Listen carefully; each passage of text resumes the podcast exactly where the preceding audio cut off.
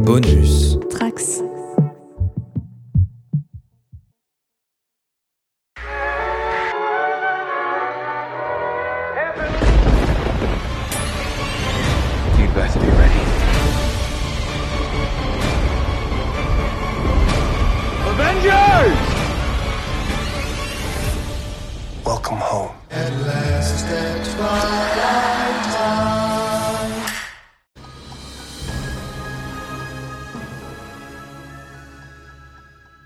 Bienvenue dans YMCU pour ce 19e numéro après un 18e numéro hier pour parler de Black Widow. Aujourd'hui, on revient à notre train-train depuis 5 semaines puisqu'on va parler de Loki épisode 5 et aujourd'hui avec moi pour en parler, j'ai Océane, salut. Salut Manu, salut tout le monde.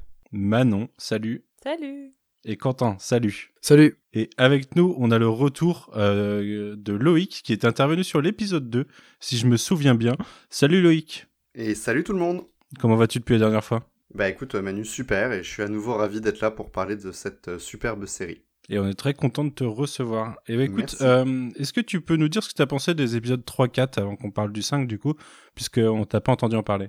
Oui, bah je vais essayer de faire court, euh, j'ai été un peu euh, désappointé par l'épisode 3, même si euh, au visionnage j'ai bien senti que c'était un passage obligé, le développement de Sylvie et euh, sa relation avec Loki, mais c'est un épisode que j'ai trouvé quand même euh, visuellement déjà très très pauvre, très raté, et euh, qui dans, dans l'histoire globale pour moi reste dispensable, même si voilà, c'est vraiment un passage obligé, ça il n'y a pas de souci. Euh, l'épisode, l'épisode 4, euh, par contre, là, ça a été euh, vraiment euh, euh, la... Comment dire euh, En fait, l'épisode 3 et l'épisode 4, pour moi, c'est la montagne russe. Donc, on descend pour prendre... euh, on, est mont- on descend pour prendre la- l'accélération et on remonte vite d'un coup et on est propulsé au firmament. Euh, puisque j'ai vraiment adoré cet épisode 4. Je l'ai trouvé euh, passionnant, euh, intense. On voit pas le temps passer. Il est très très qualitatif avec un cliffhanger ben, qui fonctionne extrêmement bien. Ok. Bah écoute, je vais rester avec toi. Euh, Qu'est-ce que tu as pensé dans les grandes lignes de cet épisode 5 Euh, avant euh, de, de juste de te donner mon avis, Manu, je voudrais qu'on aborde un petit point que je crois n'a pas été abordé dans aucun des, des podcasts consacrés à Loki. Euh, c'est la, la VF. Ok. Euh, oui, c'est normal, on a tous regardé en VO, je pense. Voilà, vous avez tous regardé en VO. Moi, je les regarde en VF en fait parce que euh, bah, je les regarde avec les enfants, donc ils sont ils sont pas réfractaires à la VO, mais c'est vraiment si on n'a pas d'autre choix. Et Mhm. puis euh, personnellement, je suis assez euh, comment dire attaché au, au doubleur français et notamment à celui de Loki que je suis depuis 2011. Et, et j'avais envie d'en parler parce que cette, euh, ce, ce doubleur, je trouve, sublime encore le travail de Tom Hiddleston parce que euh, vraiment, il- je le trouve parfait dans le rôle de Loki. Euh, donc c'est un doubleur très connu hein, qu'on a entendu dans- à, à d'autres occasions. C'est Alexis Victor, non? Alors je ne sais pas du tout son nom parce que je les retiens pas malheureusement. Je, je les regarde toujours et je ne les retiens pas. Je sais qu'il est aussi, il est dans Grey's Anatomy par exemple. Du coup, euh, c'est assez perturbant quand je Ah, regarde cette oui. série. Euh, Ouais, ouais, ouais, mais je crois que c'est lui parce que je me souviens quand j'avais vu euh, Thor 1 en français, j'étais assez étonnée qu'il lui donne le timbre d'Alexis Victor et au final, je trouve que ça rendait pas mal. Donc, euh, je crois qu'effectivement, c'est lui et il fait Owen dans, dans Grey's Oui, c'est ça. Anatomy. C'est ça, mais Bah il- voilà, n'utilise pas du tout le même timbre, puisque là, il est sur un Ouais. ton vraiment plus aigu. Et, et hier, je me suis refait euh, les scènes de Loki dans Thor Ragnarok en VO, et je trouve que la voix de Tom Hiddleston n'est pas aussi efficace que, que la voix d'Alexis. Donc euh, voilà, j'avais envie qu'on aborde ce point, parce qu'on n'en a pas parlé du tout, du fait, euh, du fait des visionnages en VO. Du coup, je euh, découvre que c'est lui aussi qui double Rocket Raccoon. Oui, tout à fait, exactement. Exactement. Avec encore une fois un autre timbre de voix euh, quasi méconnaissable et ça c'est vraiment quelque chose que j'adore. Enfin, je suis très fan de doublage français et je trouve que ceux du MCU comme ceux de Star Wars sont encore dans le haut du panier de ce qui se fait aujourd'hui, ce qui malheureusement n'est pas le cas de toutes les productions euh, télévisuelles. Hmm. Euh, quant à cet épisode 5, ben, on va dire que on était parti au firmament, mais on va traverser le firmament en direction, euh, euh, direction vraiment ce qui est au-delà, vers l'infini au-delà, parce que cet épisode 5, euh, c'était, c'était juste un plaisir de bout à bout. Des, vraiment, ils, se sont lâchés, je trouve, et encore pas assez peut-être. On pourra peut-être en discuter pendant le, cet épisode, mais ils, se lâchent, euh, ils osent des choses euh, qui sont en rapport avec leur univers, mais pas que. Et finalement, ça fait un bien fou parce qu'il n'y a pas de, il y a des enjeux, euh, il y a des personnages qu'on apprécie, mais au final, enfin, il peut se passer n'importe quoi, et ça sera, pour moi, il n'y a rien qui a été mal amené dans cette série. Donc j'ai envie de qu'il continue à me surprendre et, et à pas, pas qu'on retombe sur quelque chose de classique pour, pour le dernier épisode de la semaine prochaine, mais vraiment ce grain de folie, ce grain de, de mystère, et, et qu'on le garde et voilà et la musique elle est sublime aussi euh, j'ai pu justement cette semaine euh, écouter les l'album des trois premiers épisodes qui, qui a été euh, qui a été dévoilé et Mhm. vraiment c'est du très très bon et j'ai hâte d'avoir les, les épisodes 4 à 6 parce qu'à mon avis on, on l'entend hein, il y a des pistes qui sont juste sublimes et qui collent parfaitement à l'ambiance de la série quoi. Ah, sur l'épisode 5, je trouve la musique incroyable. Sur la Ah deuxième ouais, partie de l'épisode, euh, c'est Complètement. c'est- Ça, ça vraiment accompagne. On a ce reproche. On, on dit souvent euh, parce que bah en plus des doublages, euh, j'adore la musique. Donc euh, et on dit souvent que les musiques du MCU sont oubliables. Ce, avec- je suis pas d'accord avec ça. En tout cas, pas totalement. Mais là, euh, on a vraiment une musique qui accompagne et qui sublime le récit. Et c'est vrai qu'aujourd'hui, c'est devenu quand même assez rare. Hmm. Et tu partages euh, du coup une crainte avec, euh, avec plusieurs personnes que je connais, dont Max Beau justement, qui m'a envoyé un message hier en disant euh, Dis-moi qu'ils vont pas encore faire un super épisode 5 et se craquer complètement sur le dernier. Ouais, bah, j'avoue On que croise je- les doigts. voilà, on croise les doigts. C'est vrai que j'ai peur parce que même si j'ai pas été déçu des finales de WandaVision et Falcon et Winter Soldier, on sent quand même qu'on était un cran en dessous de ce qui nous avait été proposé dans les épisodes précédents. Un, un- Donc, un cran ou 7, ouais. Ouais, ouais. Donc j'ai- j'ai peur que, que- j'ai peur vraiment euh, de cette déception, mais bon, je, allez, je leur fais confiance et puis bah on verra bien. Au moins, en tout cas, même si l'arrivée est un peu décevante, le voyage a été incroyable. Ok, très bien. Océane, qu'est-ce que t'en as pensé toi de cet épisode? Euh, alors j'avoue que pour moi le, le 4 était vraiment l'épisode supérieur et on, on en a euh, parlé ensemble la semaine dernière. Du coup j'avais pas mal d'attentes sur l'épisode 5 même si j'avais un peu peur que ce soit entre guillemets l'autre épisode filler euh, de la série après, euh, après l'épisode 3. Et en fait pour moi cet épisode est pour moi autant filler pour, euh, pour la série que l'épisode 3 en fait. Donc à la fois j'étais très contente de toute la mythologie des, des Loki. la mythologie, on pourrait dire, qui été un peu développée au- autour de, de l'épisode, qui était très chouette, avec le retour de, de certains personnages qui, qui, qui fait vachement plaisir. Pour le reste, j'ai trouvé que la structure était vraiment très bordélique, qu'ils se sont laissés complètement submergés par le potentiel qu'ils avaient avec euh, tous les, personnages un peu teasés dans la scène post-gène de, la semaine dernière. Ce qui fait que l'épisode est à la fois très amusant à regarder pour moi et que certaines scènes ont vraiment fait mouche. Et en même temps, je me disais, est-ce que vraiment il y avait besoin de tout ça pour arriver au point précis où ils vont à la fin de l'épisode? Et pour moi, à l'exception peut-être du personnage de Richard E. Grant, dont on va un peu euh, reparler, et du fameux alligator qui a été euh, officiellement la nouvelle euh, mascotte baptisée sur, sur Twitter, bah en fait j'ai trouvé que l'épisode était un peu en dessous de ce à quoi je m'attendais, pour moi nettement en dessous de, de l'épisode 4. Euh, et je pense qu'autant ça doit être un, un régal de- d'easter egg à, à deviner euh, en matière de faire arrêt sur image pour, euh, pour tout décortiquer. Euh, mais autant je trouve que narrativement ça reste quand même assez, assez pauvre. Je trouve que hum, j'ai l'impression qu'en matière de mystère, ils se sont vraiment dit on garde tout pour l'épisode 6. Euh, et je suis un peu frustrée, forcément, notamment via le personnage de, de, euh, même via le personnage de B, euh, B15, si je dis pas de bêtises. Euh, du coup, j'ai un peu rongé mon frein en sachant que cette semaine sera un épisode un petit peu expérimental. euh, avec plein de, personnages que j'aurais eu envie d'apprendre à connaître et au final j'ai l'impression que à peine on nous les a mis entre les mains qu'on nous les retire déjà ce qui participe aussi à ce sentiment de frustration que j'ai eu donc euh, après ça reste visuellement assez ouf et c'est peut-être l'épisode de, de série MC de Disney Plus qui est peut-être le plus spectaculaire jusqu'à présent et euh, c'est limite, t'avais pas l'impression de te retrouver face à un film, notamment dans le, dans le climax de l'épisode, dans les 15 dernières minutes, qui, qui est assez spectaculaire. Euh, la musique aussi de Nathalie Holt est vraiment euh, divine, enfin incroyable, cette- dernière piste qui doit durer au moins 10 minutes et qui est euh, incroyable tout simplement. Pour le reste, j'avoue que j'ai été un peu frustrée.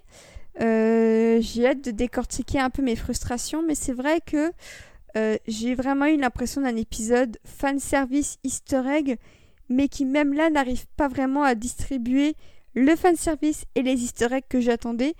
Donc je suis un petit peu mitigée, mais je me dis que le final ne peut être que meilleur que cet épisode. Donc pour une fois, après les déceptions de Vendavision et Falcon et Winter Soldier, je me dis que pour la première fois, le final de Loki peut agréablement me surprendre. Donc c'était une étape obligée pour cet épisode 5, mais qui pose quand même des bases intéressantes pour, euh, pour le final. Ok. Alors j'ai rien dit pendant que tu parlais, mais t'es ouf. T'es ouf aussi. tu, vas, tu vas défendre ta paroisse toute seule ce soir. Quentin, qu'est-ce que t'en as pensé toi? Euh, moi j'ai vraiment beaucoup aimé. Pour moi c'est vraiment de, de, mieux en mieux chaque semaine cette série. Euh, je m'étais pas forcément trop étalé là-dessus la, la, semaine dernière par rapport à la, la, la scène post-credits, mais en fait j'avais vraiment hâte de voir ce que ça allait être forcément. Mais euh, je vous saoule euh, chaque semaine avec avec Ralph Bonheur, mais que je crois que j'en suis toujours pas remis. Mais je m'étais mis en tête qu'en fait euh, ça allait être vraiment quelque chose là, l'intégration de, de, ces nouveaux personnages là, ça allait être quelque chose de, de, vite fait bien fait, que ça allait pas durer. Et au final, euh, j'ai vraiment aimé la façon dont ils sont utilisés dans cet épisode. Euh, je t'avais déjà dit Manu que j'avais vraiment hâte de voir euh, Richard E. Grant. surtout dans ce rôle-là, et j'étais vraiment très très content de, de ce qu'on nous a donné. Je m'étais plaint un peu du, du fait que on voyait un peu les limites du budget jusqu'à présent sur cette série, et là je trouve que sur cette sur cet épisode, et eh ben ils ont réussi à vraiment bien gérer le truc pour que pour qu'on voit pas justement le. Bah, ils ont tout mis sur celui-là, euh, je pense. Hein. Ah oui, bah, ouais, je pense. Ouais, ouais, Clairement. Ils ont économisé sur les précédents pour pour mettre le feu quoi et ça fait vraiment vraiment euh, plaisir. Euh, il y a des moments où on se pose. Euh, c'est un, un, épisode qui est très très très bien rythmé, je trouve. Peut-être parce qu'il n'y a pas autant de de va-et-vient que que dans les précédents, vu qu'au final on est quasiment tout le temps sur le sur le même groupe de, de personnages. Ils se retrouvent assez vite. Et et pour autant, on a quand même un très très beau passage que je me suis repassé déjà trois fois de, de depuis mon, mon visionnage de l'épisode d'hier. Un super dialogue entre entre Loki et Sylvie à un moment. De toute façon, on en reparlera tout à l'heure, mais et qui vient euh, euh, contredire quelque chose que sur lequel je m'étais un peu plaint. Alors je sais plus si c'était la semaine dernière ou la semaine d'avant déjà euh, sur sur leur relation et où ça va. Et franchement, probablement la semaine dernière. La semaine dernière, il me semble. Euh, j'ai vraiment vraiment adoré et puis bah forcément, j'ai tout de suite enchaîné avec un deuxième visionnage en faisant justement comme comme Océane l'a dit des, des arrêts sur image toutes les trois minutes pour prendre des notes, pour aller faire des recherches sur internet et ça je me régale là-dessus. Surtout que je trouve que le, les Easter eggs euh, en quantité comme ça, ça s'y prête vraiment vraiment bien sur le format série, un peu comme sur les premiers de les premiers épisodes de WandaVision, là où sur un film euh, euh, enfin là, sur la série, on peut vraiment chez nous se permettre de, de, de faire pause, de bien regarder, d'analyser plus que, que sur un film. Et euh, euh, bon, il nous reste encore un épisode, on en reparlera la semaine prochaine, mais euh, je trouve que là où Falcon Winter Soldier aurait peut-être pu finalement être un film, euh, en fait, enfin, le format sériel, là, je trouve, se prête vraiment, vraiment très, très bien à, à Loki. Et ce format de, de six épisodes, pour l'instant, je trouve ça vraiment parfait. C'est ni trop rapide, ni trop lent. Euh, et du coup, pour moi, c'est un très, très gros coup de cœur encore cette semaine. Et je m'attendais pas à ce que ce soit de mieux en mieux chaque semaine comme ça. J'ai vraiment, vraiment hâte pour, pour la semaine prochaine, même si j'essaie de pas trop, trop me chauffer non plus, de par le, le, le comme vous avez dit tout à l'heure. passée, ouais euh, bah, le syndrome du l'avant-dernier épisode incroyable euh, avant un, dernier un peu moins bien, euh, même si ça m'avait pas trop choqué sur Falcon Winter Soldier, mais voilà. Ouais, ok, ouais. Manon, qu'est-ce que t'en as pensé, toi? Alors, je serais pas aussi dithyrambique que Quentin ou Loïc. Euh, je... En fait, je crois qu'avec cet épisode, je réalise enfin que cette série, c'est pas ce à quoi je m'attendais. Et je crois que je suis enfin au clair avec ça. Et euh, je trouve qu'ils assument que c'est l'histoire de l'héroïsation d'un vilain qui reprend un peu le contrôle de son destin. Et c'est donc une réécriture de personnage, comme je trouve que Disney Plus finalement aime bien nous les faire. Et on s'en fiche finalement que Loki, euh, ce, Loki de 2012 euh, soit notre héros et qu'en fait ce soit pas cohérent et que plus on avance dans les épisodes, moi je trouve ça cohérent. Parce qu'en fait je trouve que c'est une réflexion sur tous les Loki et l'idée même du personnage et donc euh, forcément c'est une veine très méta, très méta et c'est très comique et ça se ressent plus que jamais dans cet épisode forcément. Et en ce sens, je trouve que c'est extrêmement bien fait. J'ai vraiment beaucoup ri au cours de cet épisode. J'ai eu droit à des moments épiques, à de l'émotion. Donc en fait, ça en fait un très bon divertissement. Après, euh, après, peut-être que j'avais plus d'ambition euh, pour, pour, enfin, plus de, je sais pas comment dire ambition, mais je, je, je suis toujours pas au clair avec, euh, avec cette histoire de, de, de, de pourquoi on en est à discuter de Loki en ce moment.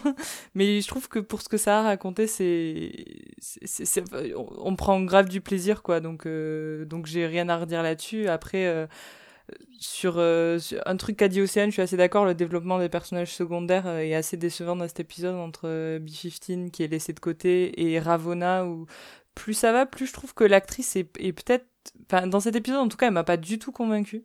Donc, je pense qu'elle est pas aidée par l'écriture de son personnage, mais mais donc ça, c'était un peu décevant. Mais après, sur le reste, enfin, Tom Hiddleston, il m'éclate trop et, et, tous les autres acteurs qui tournent autour de lui là, dans cet épisode, c'est c'était trop bien, mais en, en, mode de gros divertissement. Peut-être qu'en fait, je, je, trouve qu'il y a. Je, je, je, suis pas encore au stade où je trouve qu'il y a un développement euh, aussi euh, avancé. Enfin, j'attends de voir le dernier épisode pour voir si j'ai quelque chose qui va autant m'intéresser que m'avait intéressé le parcours de Vanda, par exemple, mhm. ou même celui de Sam euh, dans euh, Falcon and the Winter Soldier, qui avait plus de défauts que Loki, mais qui avait, je trouve, quelque chose qui, moi, personnellement, me touchait profondément. Là, je trouve que Loki, c'est c'est c'est presque c'est un fairy tale quoi qui est raconté je trouve. On est vraiment c'est euh, c'est c'est c'est la construction du héros presque classique quoi. Et, et je trouve à la fois ça génial et euh, et, peut-être que j'aurais préféré voir autre chose je sais pas. Je, je, suis mm. toujours euh, dans mon entre deux c'est la série sur les Loki qui ont le temps de réfléchir sur eux-mêmes.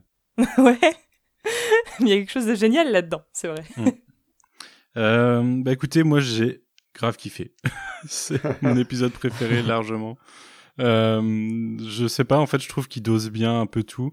C'est un épisode euh, hyper épique, je trouve. Euh, la, deuxième moitié est, incroyable, euh, avec un côté épique comme on en a rarement en vrai, je trouve, dans le MCU.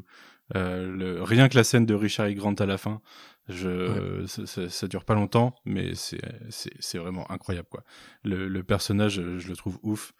Euh, en plus, il y a quelques bons dialogues, je trouve, dans l'épisode. Euh, c'est ça dose bien les Easter eggs. Il y a beaucoup d'Easter eggs pour les fans de comics. Euh, il y a aussi beaucoup d'Easter eggs pour les gens qui ont envie de théoriser. Il y a vraiment des trucs ouf, on va en reparler tout à l'heure dans les easter eggs, mais il y a des trucs, l'hélicoptère Thanos ou Srog, on en a parlé la semaine dernière de Srog, mais l'hélicoptère Thanos, c'est quand même incroyable. Et euh, là où je suis content, c'est que c'est pas ostentatoire dans l'idée d'aller jusqu'à euh, utiliser des, par exemple, des bouts de des bouts de trucs qu'on aurait vu dans les X-Men de la Fox ou des bouts de trucs qu'on aurait vu dans les Spider-Man de Sony. Euh, C'est ça, ça reste sur de la propriété possédée par Marvel Studios. Donc, donc voilà. Et mais mais qui a pas été déjà exploité par le passé, je veux dire. Et et ouais je trouve je trouve ça vraiment vraiment bien dosé là-dessus euh, les scènes de enfin les, dialogues entre les personnages euh, je les trouve vraiment cool et ouais je sais pas euh, ils ont vraiment tout donné sur cet épisode pour moi et euh, il, il, me met le smile quoi. Il me il me il, me gonfle en fait. Il me gonfle à bloc et euh, vraiment vraiment vraiment très content. Après j'ai peur aussi pour l'épisode 6 un truc dont j'ai peur c'est marrant, je sais pas si vous avez vu passer ça hier, euh, hier jour d'enregistrement. J'ai vu traîner un thread sur Twitter où quelqu'un qui euh, qui implorait les les les créateurs de ne pas euh, ne pas changer leur la direction de leurs histoires quand les fans ont deviné sur des séries, sur des comics, sur des trucs comme ça. J'ai vu le tweet passer juste avant qu'on enregistre. Et, ce que je trouve intéressant dans cette réflexion, c'est qu'il y en a qui disaient que oui, il y a beaucoup, il y a beaucoup de, de, de créateurs ou de, de, producteurs, on va dire, de production, de studios, qui, qui font ça, quoi, qui ont tendance à, à mettre des, des, des, miettes vers quelque chose et quand les gens trouvent, eh ben ils changent de direction et du coup ça devient plus cohérent avec le reste. Moi, ce que je trouve perturbant, c'est que j'ai aussi l'impression que les que Marvel Studios dernièrement a fait le contraire, c'est-à-dire mettre volontairement des miettes vers quelque chose pour qu'au final ça soit pas ça et que tu vois, enfin vous voyez stimuler le theory crafting pour générer du générer du trafic tout simplement. Euh, mais sans sans derrière euh, en, en, faisant un, faux twist derrière en disant non en fait c'était pas ça et euh, c'est beaucoup plus simple que ça quoi. Mais j'ai toujours l'impression Manu comme on en a discuté la dernière fois pendant pendant qu'on enregistrait pour l'épisode 2 que il y a beaucoup moins de réactions sur cette série que sur les autres. Et c'est aussi vrai pour cet épisode 5, enfin je le ressens, il y en a un petit peu plus mais on ressent pas la Alors attention hype. parce que la personne qui a le plus spoilé Loki sur Twitter, c'est toi euh, dernièrement, je pense. Oui, c'est possible que. Dans ma TL en tout cas. Donc oui, ma TL est plutôt clean, à part toi, Loïc. Euh, J'avoue, que euh, là, euh, je si j'avais mis un jour pour voir l'épisode, euh, je l'aurais eu mauvaise. C'est vrai, c'est vrai. Mais euh, Et j'en suis désolé. Mais si, si, euh, il y a quand même. euh, Enfin, moi, je sais qu'autour de moi, mes potes sont beaucoup plus euh, enjoués sur Loki que sur Falcon Winter Soldier euh, ou euh, sur Vendavision sur la deuxième partie de série, quoi. Largement, largement. euh, le- L'enthousiasme pour Loki est plutôt, euh, est plutôt cool. Et euh, c'est peut-être pas vécu pareil en fait, mais euh, il y a quand même, je trouve qu'il y a quand même pas mal de, de discussions dessus. La série a l'air de bien marcher. Ok. Euh, donc voilà, c'est un peu, c'est un peu ma crainte parce que là encore, euh, on va en reparler tout à l'heure. Il y a des, euh, il y a des trucs quoi. Il y a des indices dans tous les sens vers ce dont on parle depuis des semaines. Et du coup, s'il y a pas ça à la fin, si c'est autre chose, si c'est juste un Loki derrière tout ça, je, je, je, je me sentirais enflé un petit peu quoi. Mais, euh, mais bon, c'est une, je pense que une, je me suis fait la même réflexion que toi, Manu. c'est une discussion plus large à avoir sur le MCU en fait, je pense, mais mais ouais voilà. Bon, on va en reparler un peu plus euh, tout à l'heure de toute façon. Loïc, en attendant, est-ce que tu peux nous présenter l'épisode, s'il te plaît?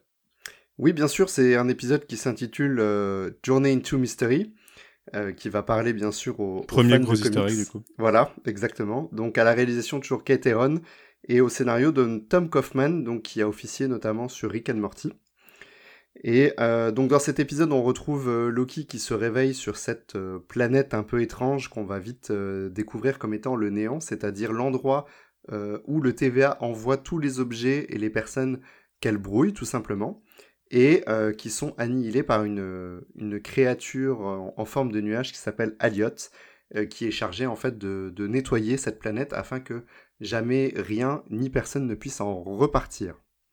Et euh, de l'autre côté, on va suivre donc euh, le parcours de Sylvie qui, elle, cherche à récupérer Loki et qui va peut-être, peut-être devoir trouver euh, un nouvel allié euh, auquel on n'aurait pas pensé, en tout cas comme ça. Et, euh, et puis, bien sûr, tout ça va se rejoindre dans un, dans un final assez incroyable. Et on va découvrir évidemment euh, toute une partie sur euh, les Loki que, qui nous attendaient dans la scène post-générique de l'épisode précédent. Voilà, tout à fait. Eh ben, on va rentrer, on va la faire classique maintenant. On a compris qu'on le faisait en chronologique. On va le faire en chronologique. L'épisode commence. bah, D'ailleurs, on, on file vers ces, ces, ces limbes, ce néant. Au début, ça part sur une intro à la TVA plutôt pour essayer de nous montrer un état des lieux des choses où euh, la, la caméra euh, s'amuse à avancer doucement en tournant sur elle-même euh, dans les, dans les couloirs de la TVA. On passe par la salle où le, le faux timekeeper du coup s'est fait euh, décapiter et euh, on court vers le- ce que je qualifierais de limbe, mais de, de, de, de ce qui nous sera présenté comme le néant un peu plus tard, euh, avec euh, directement la suite de la post-générique de la semaine dernière. Est-ce que quelqu'un veut parler de ça? Bah, moi j'ai trouvé cette, cette intro incroyable avec cette caméra qui, euh, qui tourne en s'enfonçant dans les méandres du TVA. Ça donne une sensation un peu nauséeuse que en fait tout ce qu'on vient de suivre est un peu a été un petit peu euh, brinque-ballé, un peu presque annihilé. C'est-à-dire que, enfin c'est pas on, on recommence pas à zéro, mais euh, on a une direction qui est pas du tout la même et je trouve que ce plan il est là pour ça pour casser ce qu'on avait vu les épisodes précédents. Et vraiment, j'ai trouvé incroyable euh, cette entrée en matière. Il y a un truc marrant quand la caméra avance dans le couloir de la TVA. Ça se dirige vers une porte, la porte des ascenseurs dorée là. Et le, les motifs de la porte dorée qui sont dessus, c'est euh, quasiment le symbole de Black Widow. Et c'est le jour, enfin c'est la Mais oui, semaine de sortie de Black aussi. Widow, ça m'a fait assez marrer que de voir ça sur Disney Plus le matin. Ouais. Sachant qu'en même temps sur Disney Plus, il y a une bannière en ce moment qui met en avant Civil War avec euh, globalement euh, c'est presque les visuels de Black Widow. Donc c'est Black Widow toute seule pour Civil War avec un fond blanc et, et le, le Mais c'est vrai que j'y ai pensé à justement ce mode de Black Widow, mais depuis genre le pilote, à chaque fois que. En fait, à chaque fois qu'il y avait un plan sur cet ascenseur, je me disais, mais c'est bizarre ces petits sabliers. Ça me faisait penser à Black C'est Widow. des sabliers, mais du coup, comme oui, son, son symbole est aussi. euh, Mais c'est ça. Ça, et ce qui est marrant, c'est que en, en visitant l'hôtel euh, Marvel euh, euh, avec, euh, avec mon copain, c'est que le mec qui nous a fait la visite nous a dit oui, le sablier de Black Widow est là pour dire un peu que le, le temps presse euh, et tout ça. Et, et je trouve ça hyper intéressant de retrouver ce, ce symbole du sablier justement dans les ascenseurs où on sait que bah, plus les épisodes passent et plus le temps presse au final, mais pas tant pour Black Widow qu'en fait pour tous les personnages parce que ça devient en fait une course contre la montre, euh, à la fois contre le variant, mais aussi euh, maintenant bah, contre, euh, contre la personne qui dirige véritablement le, la, TVA. Et du coup, je trouve que ce symbole est un peu anxiogène en fait sur les ascenseurs maintenant, quand on sait un peu ce qui se passe dans la TVA. C'est pas un peu bullshit l'histoire du sablier pour Black Widow? C'est juste la tête qu'ont les, araignées, non Son symbole. Alors, bah, en fait, Bah, ça, c'est c'est ce que nous a dessin. expliqué un peu le guide, mais, euh, mais j'avoue que il nous a dit quelques, quelques bêtises, du coup, euh, je, je ne sais plus qui croire. Mais non, mais pour moi, ça a toujours été effectivement sur l'abdomen de cette araignée le, Ouais, c'est ça. ouais. le motif qui, qui est représenté. Alors, il est peut-être pas aussi symétrique, évidemment, mais euh, Ouais, il me semblait que c'était ça aussi, mais pour moi, c'est pas du tout un sablier, c'est juste une forme de sablier euh, par ouais, hasard. quoi. Voilà, c'est un hasard. Bah, Quentin, Océane, Manon, vous voulez parler de la scène d'intro ou pas? Ça peut aller jusqu'à l'arrivée des Loki. hein. Au début, on traverse une partie des limbes, il y a déjà des eggs d'ailleurs. Euh, non, enfin, c'est. J'avoue qu'en fait, paradoxalement, euh, j'ai eu un peu de mal à rentrer dans l'épisode, surtout euh, après la scène post-gène de, de la semaine dernière. Là, j'ai eu un peu de mal à m'y mettre. J'ai eu un peu de mal à me. à vraiment me mettre dans l'épisode, à m'y impliquer. Et en fait, euh, ce qui est paradoxal, c'est que ça fait euh, plus de, un peu plus de, de 24 heures, un peu moins de 48 heures que j'ai vu l'épisode, et les premières scènes ne me reviennent pas du tout en tête, euh, ce qui est plutôt paradoxal vu qu'on en parle à peine 24 heures après sa sortie. Mais c'est vrai que le début, à part vraiment cette rencontre avec les autres Loki, bah, je trouve que ça patine un peu euh, et que euh, on en parlera un peu plus tard, mais l'implication de Sylvie au début de l'épisode, avant euh, ce qui se passe dans les deux tiers de l'épisode avec elle et, Loki, bah, je trouve que ça patine un peu et que on sent qu'ils essaient un peu de jouer la montre pour trouver le, le meilleur prétexte pour que elle soit rattachée à, à l'intrigue principale de l'épisode. Du coup, c'est vrai que pour moi, le début, c'est un peu... euh, Je sais pas, j'ai un peu de mal à rentrer dans l'épisode pour être honnête. Et en fait, je pense aussi que c'est ça qui joue sur mon appréciation globale de l'épisode, c'est que une fois que c'est lancé, c'est très bien, mais ça met à mon sens trop de temps à se lancer. Quentin, qu'est-ce que t'en penses, toi? Après le, le move de, de caméra qui fait un peu euh, euh, J.J. Abrams euh, Star Trek Discovery, euh, en fait on je trouve Le un peu jugement. dans les dans les faits. Euh, moi j'aime beaucoup ce genre de trucs, hein, mais euh, euh, pour nous remettre un peu dans le contexte euh, rapidement, voilà, on recroise la tête et tout décapité. Mais en fait, on arrive directement sur euh, justement Loki euh, et maintenant, je pense qu'on peut le dire depuis tout à l'heure, on prend un peu de pincettes, mais et euh, les, les trois autres, euh, les quatre autres euh, Loki et qui tout de suite, euh, allez hop, on y va, c'est parti. Et ça, c'est euh, euh, et il me semble d'ailleurs que c'est juste après cette cette première phrase là où il y a directement le le, le titre, si je dis pas de bêtises, le Ouais, petit. c'est, euh, euh, je crois que c'est This is euh, Elliot, This is the Void, euh, et il faut qu'on parte, quoi. Il va nous manger, je crois qu'il précise. euh, on est son repas ou un truc comme ça et hop, il, il repart. Bah, il lui dit, euh, faut vite que tu te dépêches si tu veux survivre, il faut venir avec nous, quoi. Ouais, c'est ça. Et Comme euh, to live. un peu ouais. Et du coup, euh, non non, moi j'étais euh, directement dedans tout de suite. euh, allez hop, euh, on est parti. euh. Ouais, moi aussi, ça m'a, ça m'a bien chauffé. ouais. Et euh, tu disais, euh, il y a déjà un Easter egg, c'est euh, c'est là qu'on voit le phare d'Alexandrie, je crois, non? Dès le départ. Euh, c'est possible. Pour moi, il y a une tour Avengers assez tôt, je crois. Oui, bah on l'a re- elle était déjà dans le plan final de la semaine dernière, donc elle doit réapparaître au moment où on voit les trois Loki, je pense. Ouais, c'est ça, ouais, ouais, ouais. Euh, on la revoit plus tard d'ailleurs, on voit ce qui est marqué dessus. Euh, Ouais. C'est marqué Kang, qui est une référence à des comics assez récents, en plus de 2016, je crois, les Avengers de 2016. C'était Euh, All New All Different, non? Ouais, c'est ça, ouais. Il me semble que c'est 2016. Et 2015 ou 2016. Et euh, dans lequel euh, Stark vend sa tour à cette entreprise. Et euh, Ouais. spoiler alerte, il s'avérera que ça dépend de Kang, en fait. C'est marqué Kang et ça dépend de Kang. Spoiler alerte. Donc ouais, ça c'est une, c'est une référence. Je crois qu'il y a un Sanctum Sanctorum quelque part. Oui, on le, quand on traverse New York dans ouais, ce plan, ça, ouais. On le voit, ça. Et euh, les autres eggs doivent arriver un peu plus tard, je pense. Mais, euh, quand, ils, quand ils font leur traversée, quoi. Directement après cette scène, on a le générique, enfin le, le, le Loki avec le petit thème. Le générique, oui, officiellement. Et euh, ça enchaîne sur Sylvie versus Ravonna. Du coup, on reprend là-dessus. Euh, et, et, elle s'engueule, quoi. Et Ravonna lâche assez rapidement que Loki est pas mort. Donc, euh, elle sait que quand les gens sont, sont brouillés, euh, ils sont plutôt envoyés ailleurs. Ce qui a l'air de d'intéresser Sylvie qui veut le, le sauver.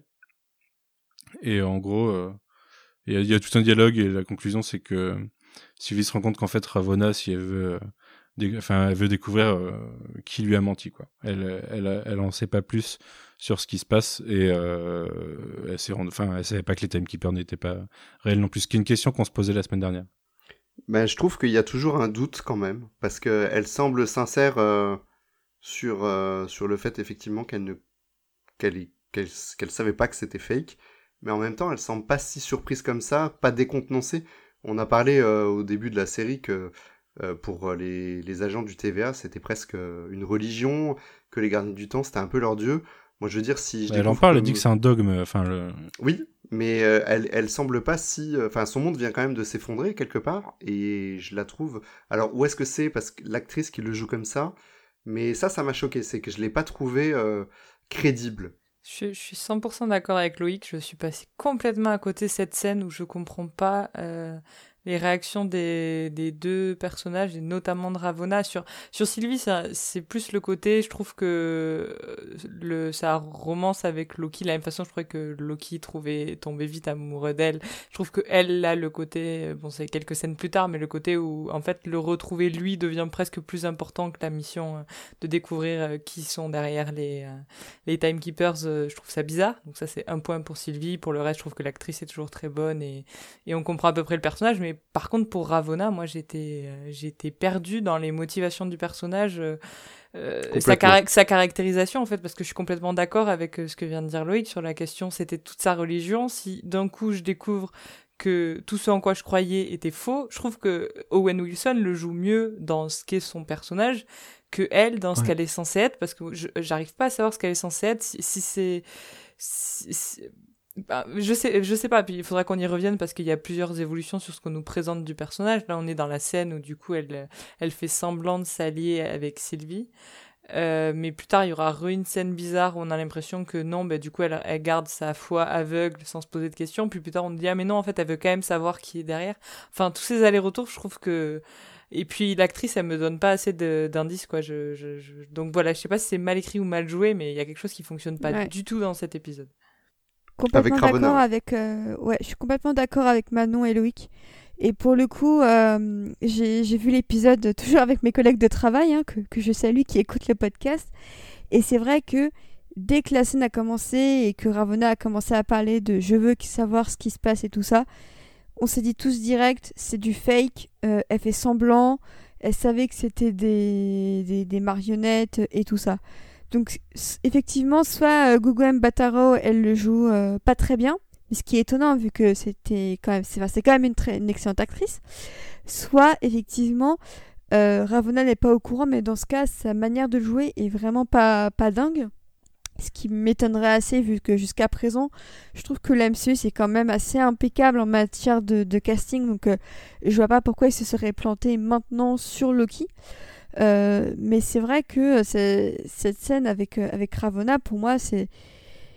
Je sais pas, est-ce que c'était dans son intérêt de renvoyer Sylvie dans cette, dans cette dimension chelou euh, pour pouvoir se débarrasser d'elle? Est-ce que elle essaie de gagner du temps et de, de, de gagner euh, contre la montre pour savoir véritablement ce qui se passe euh, ou quoi? Mais entre ça et, euh, bah, on y reviendra un peu plus tard dans l'épisode, mais son dialogue avec B15, mm. j'ai vraiment eu l'impression qu'elle euh, elle continuait à jouer double jeu. Euh, ce, qui, euh, ce qui est à la fois très intrigant et en même temps, si euh, ça fait partie des 140 000 révélations que je m'attends à ce qu'on ait dans l'épisode final, euh, il se les gardait un peu pour cet épisode 6, pour se préserver un peu sur le 5 et se concentrer un peu sur, sur Loki. Bah, je trouve que c'est pas hyper bien géré. Donc, donc j'attends de voir, mais c'est vrai que cet épisode ne m'a pas vraiment rassuré sur le cas pour moi, c'est toujours une méchante. Euh, et j'espère vraiment que si, euh, en fait, elle ignorait tout et que, bah, un peu comme, euh, un peu comme Mobius et les autres, elle était un peu une soldate de la TVA qui croyait dur comme fer à ce qu'elle faisait sans se poser de questions. Bah, il y a intérêt à avoir des arguments vraiment béton pour, pour justifier tout ce qu'elle a fait parce que bah, on n'a toujours pas de, de réponse sur pourquoi est-ce qu'ils ont euh, euh, Sylvie lorsqu'elle était plus jeune. Euh, enfin, il n'y a toujours rien à ce niveau-là, donc je pense que ça attendra le final. Mais en attendant cette semaine, j'ai vraiment pas été convaincue par, par ces scènes avec Sylvie. pour moi, c'est vraiment le gros point noir de l'épisode, c'est que elle est là en fait, paradoxalement. Bah, j'ai peur qu'on ait un peu le syndrome Sword. je sais plus comment il s'appelait, le directeur du Sword qu'on avait dans WandaVision. Et, au Eward, merci euh, Manu. Et au final, ce, personnage, à la fin, les deux derniers épisodes, on sait presque pas ce qu'il fait, on sait pas pourquoi il le fait d'ailleurs, et il a des réactions complètement stupides, et j'ai peur qu'en fait, pour Ravonna, euh, un peu comme s'il manquait une partie de son arc narratif dans, au sein de la série, et si tu, si tu l'enlèves, quasiment la série fonctionne de la même façon. Et ça, ça, ça c'est vraiment le, pour moi le point noir, et euh, j'ai même l'impression que l'actrice, elle se demande ce qu'elle fait là, quoi. Ouais, je sais pas. Rien d'autre à ajouter, mais j'espère vraiment que, que c'est pas ça, parce que, enfin, je le dis, euh, je, je, le répète, mais vraiment, euh, enfin, Gugu Mbataro, pour moi, c'est vraiment une des, des meilleures actrices de, de, la génération actuelle qui est cruellement sous, sous-utilisée et sous-estimée.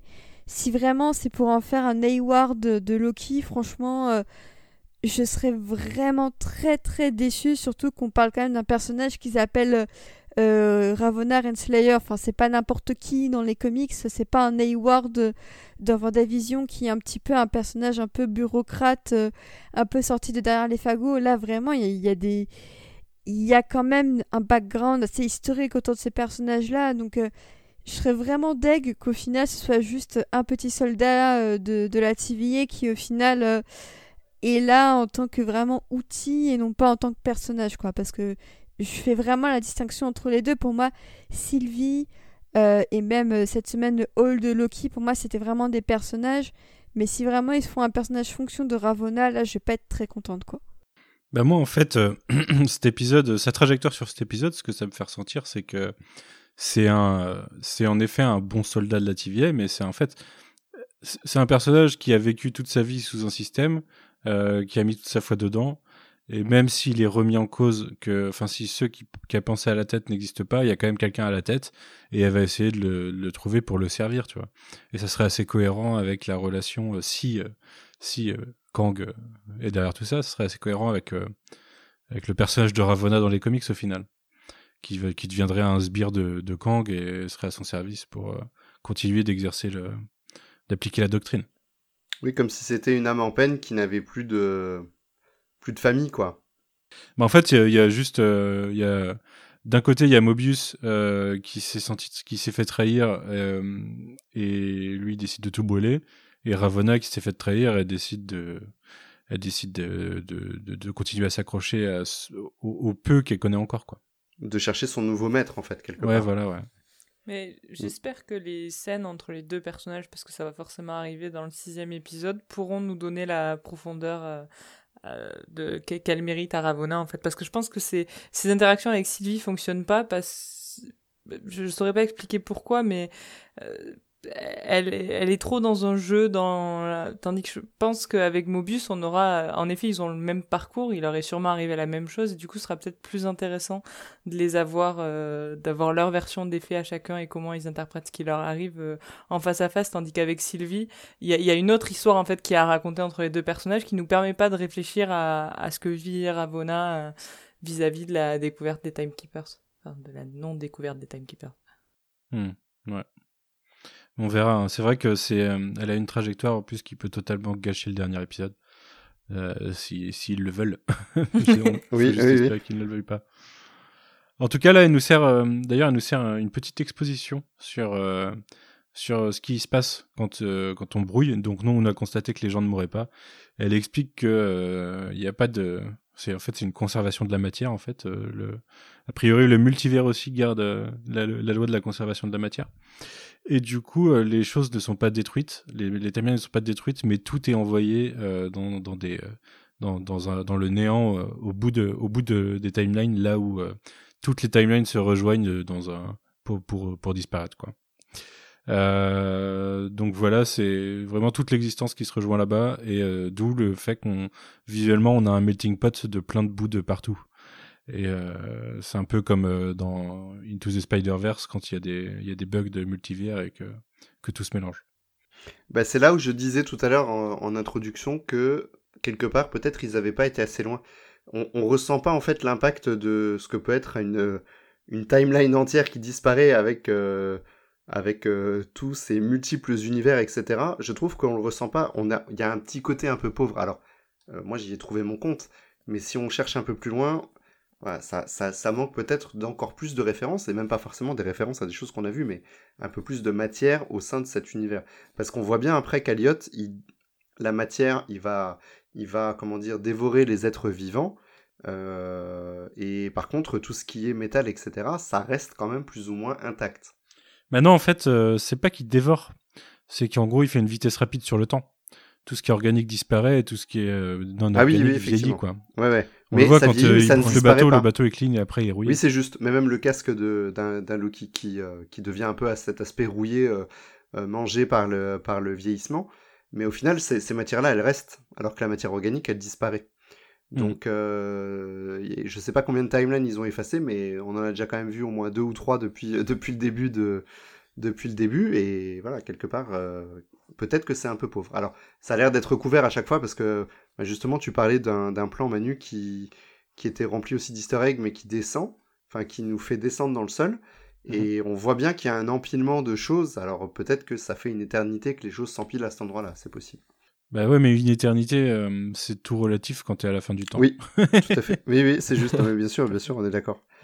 Euh. D'ailleurs, t'as as mentionné, euh, t'as mentionné Aliot, euh, le, le monstre de Lost un petit peu.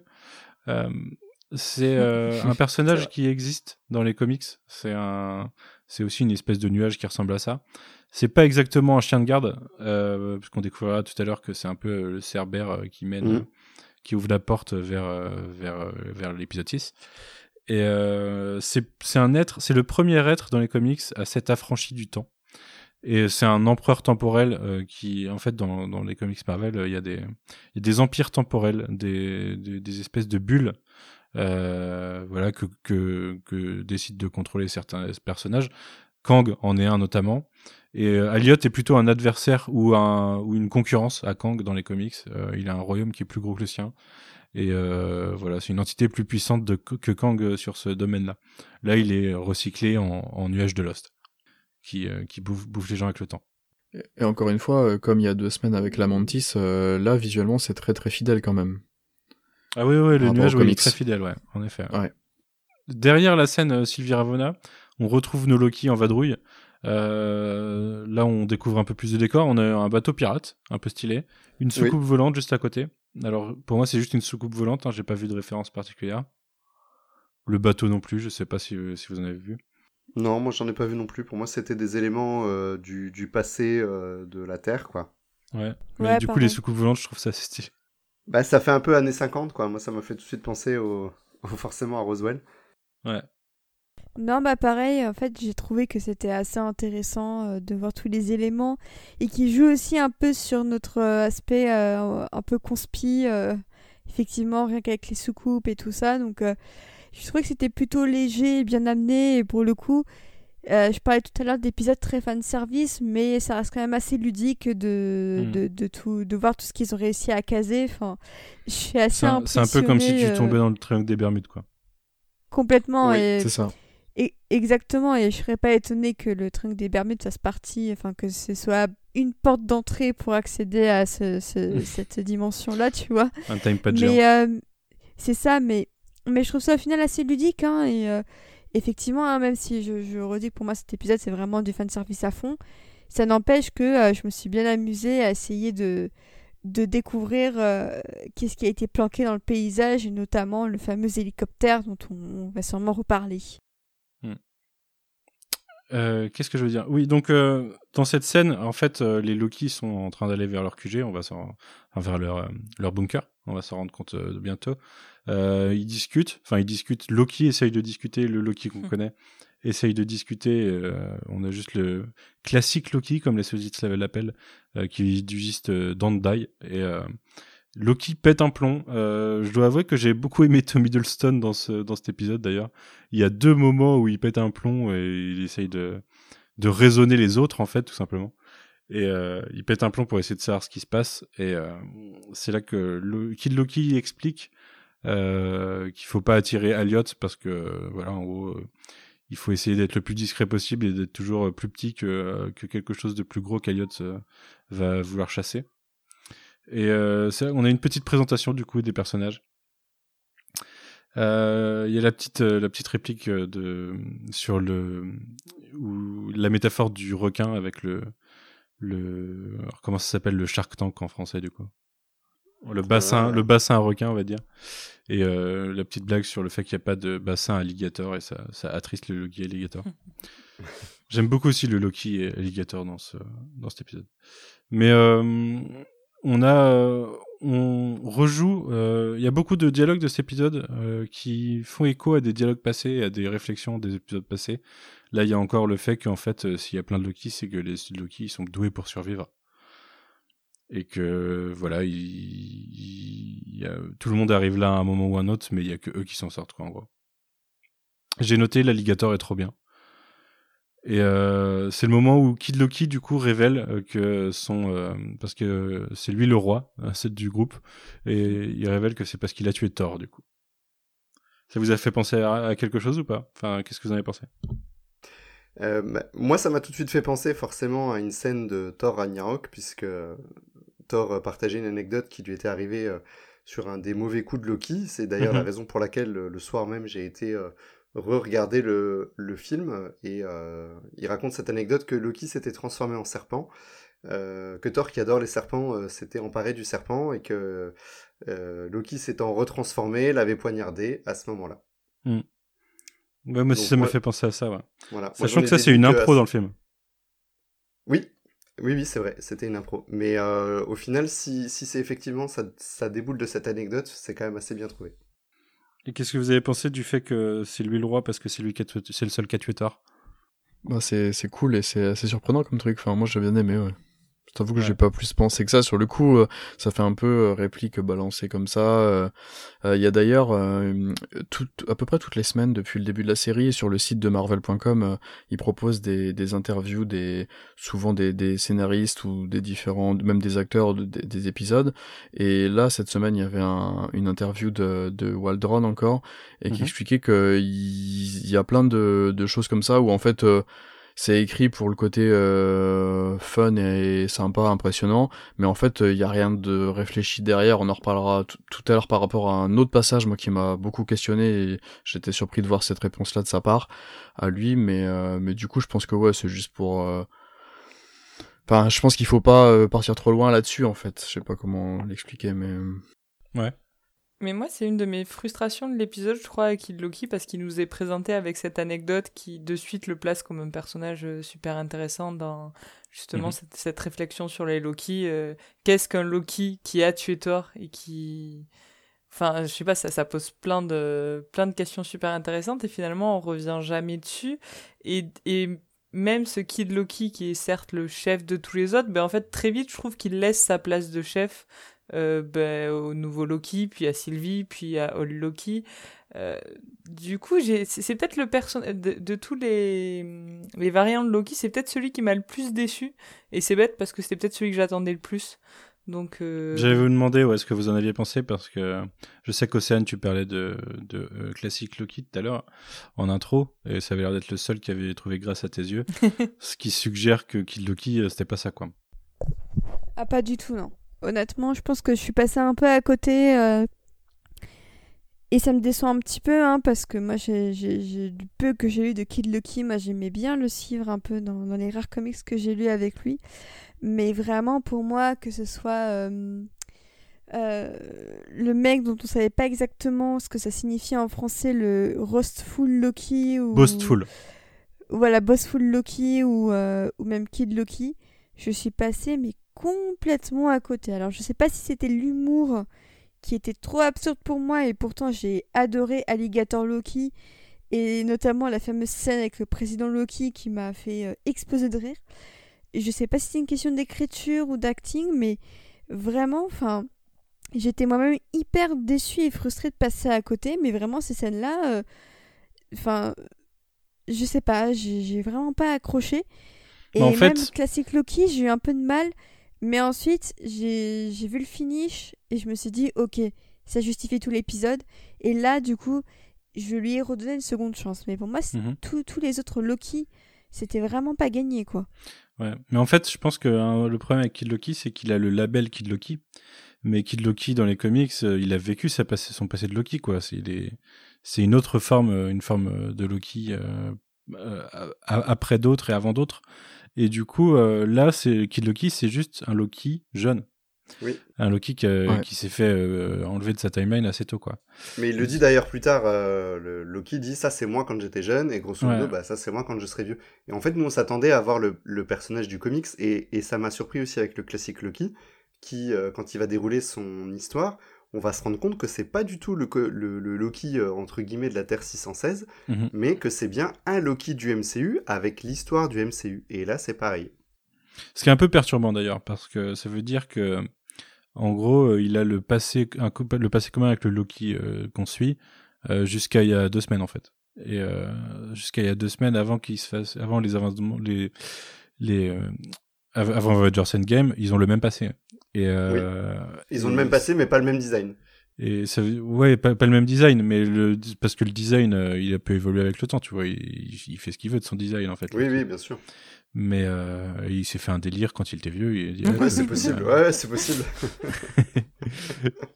mais euh, ça veut dire. Ouais, vas-y. Je- Mais, mais ça veut dire qu'il n'y a pas une timeline quelque part où il y a les classiques Avengers et tout? Non, C'est vraiment euh, que des variations à un moment donné de la timeline principale. c'est ça. Pour Et, moi, c'est un euh, multivers du MCU qui en Ouais. fait est un, un multivers parallèle au multivers des comics en fait. Mhm. Ah oui, tout à fait. Bah, ça, c'est sûr. De toute façon, Voilà. c'est Ouais. sûr qu'ils feront jamais la... confirme quoi. ils feront jamais la jointure. Clairement, ils, ils peuvent pas. Mais euh, mais ouais, c'est euh, c'est ça me perturbe moi cette histoire de timeline principale parce que ça veut dire que il y a vraiment des variants hyper extrêmes en fait. Et à quel moment à quel moment euh, ça, ça devient euh, tu tu as une timeline principale qui donne des trucs aussi différents? Je sais pas, c'est compliqué. Et pour revenir sur le, Kid Loki, euh, on en avait déjà parlé ensemble, je crois que c'était en off euh, Manu la semaine dernière, mais euh, moi j'ai toujours en tête l'idée, peut-être qu'on en avait parlé au micro, je sais plus, d'utiliser potentiellement pas mal de jeunes personnages pour potentiellement une Young Avengers. Et en fait, du coup, ça fait une semaine que je me dis que en fait que ça va être vraiment juste un jeune qui aura pas vécu tout ce que enfin comment dire pas un Loki âgé dans un corps de de- de- de- d'enfant en fait que ce sera juste un Ouais, enfant ouais, en voilà. fait. Ouais, Et je, partais déjà de ce principe-là depuis depuis une semaine depuis qu'on l'a vu pour la première fois.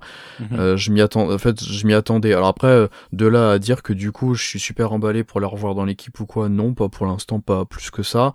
Euh, mais comme je me l'étais mis en tête j'ai pas été surpris de voir ça en fait. Parce que je me dis que s'ils veulent le réutiliser, vaut mieux qu'ils réutilisent vraiment un jeune comme les autres et pas. Ce serait été bizarre de, de l'avoir euh, dans une équipe euh, alors que lui il aurait dans sa tête euh, la mentalité de quelqu'un de déjà adulte en fait.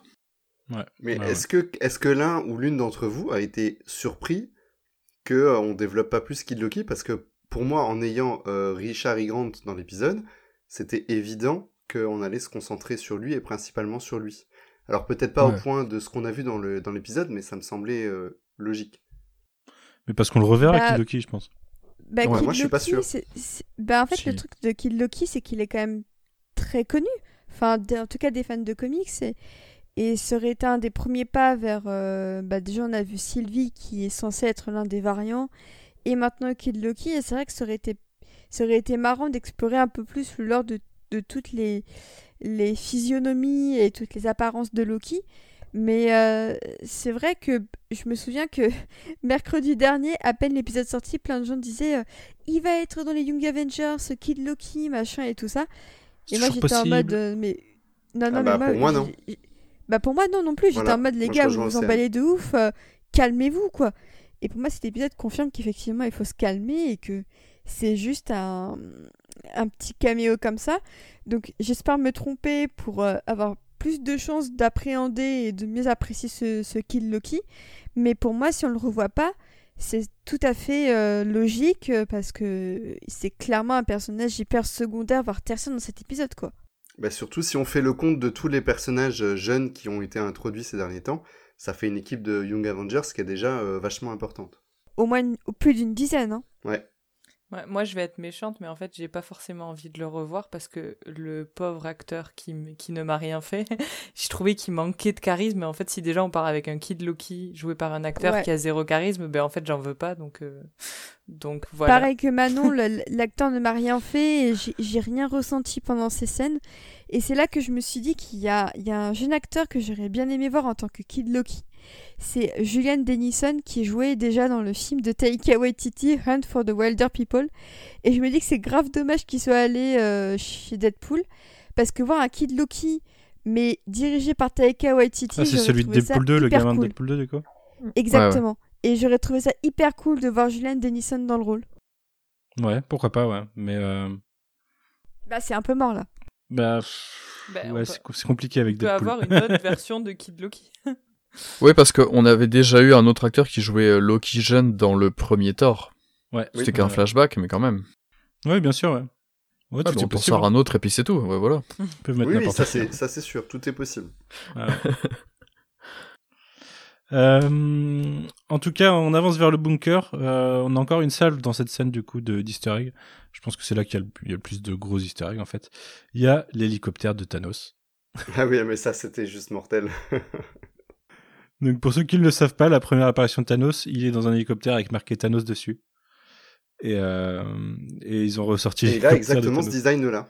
Ouais, ouais, ouais. Ah, c'est couleurs. vraiment un délire. hein. On a euh, Mjolnir qui traîne, euh, et juste à côté de Srog dans un bocal qui n'arrive pas à casser. Oui. Donc Srog, euh, le- Tellement triste ce moment, j'étais trop dégoûtée. parce qu'en plus, la caméra insiste vachement sur lui, le pauvre.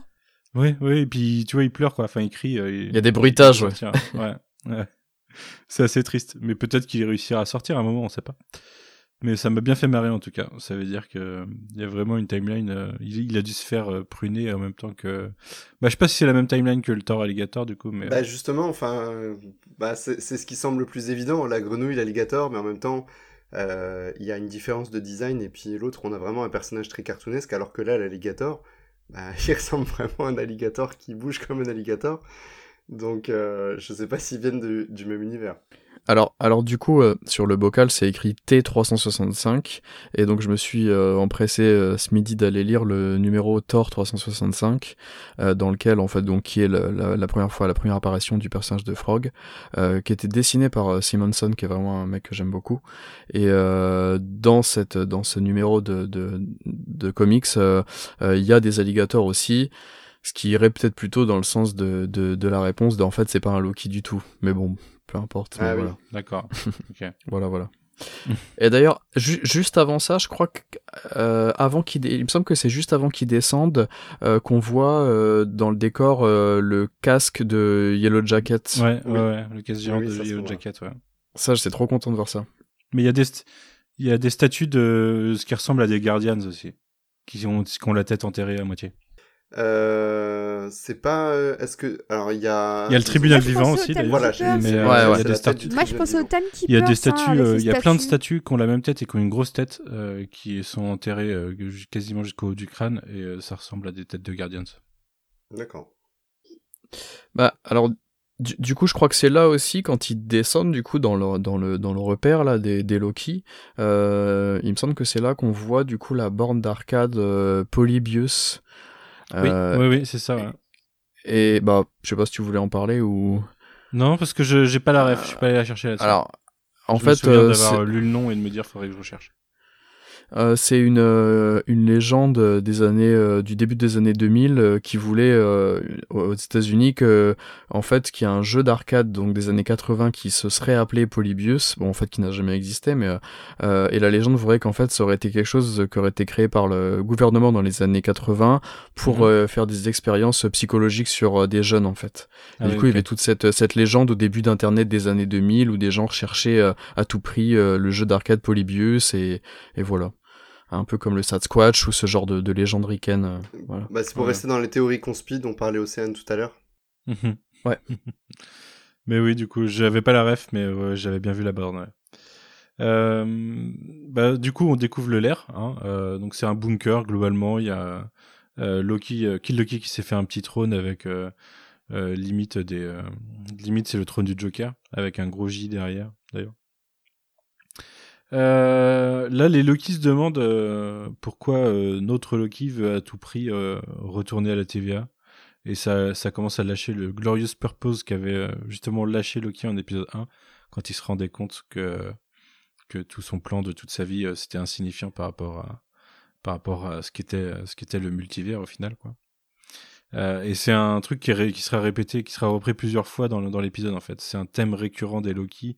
Euh, quand je disais tout à l'heure que c'était euh, l'épisode des Loki, enfin la, série des Loki euh, qui ont eu le temps de réfléchir sur eux-mêmes, ils sont tous arrivés euh, à la conclusion que ils avaient tous, un- ils étaient tous animés par le, le sentiment d'avoir un, un but glorieux dans leur vie et que c'était, une chimère.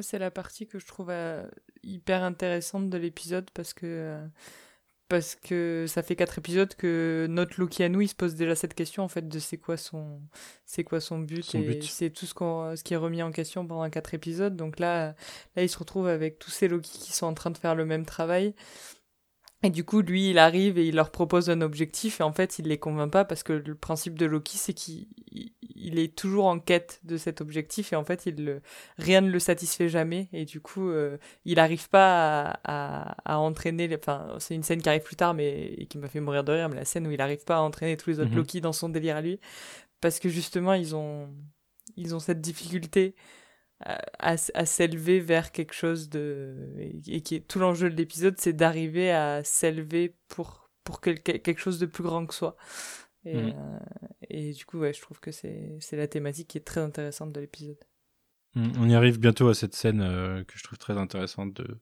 de discussion des Loki dans ce bunker. Entre temps, il y a celle de Ravonna et Sylvie, euh, où Ravonna enquête pour Sylvie et euh, essaye de gagner du temps en fait. hein. C'est clairement, clairement un gain du temps pour que les, les gardes arrivent.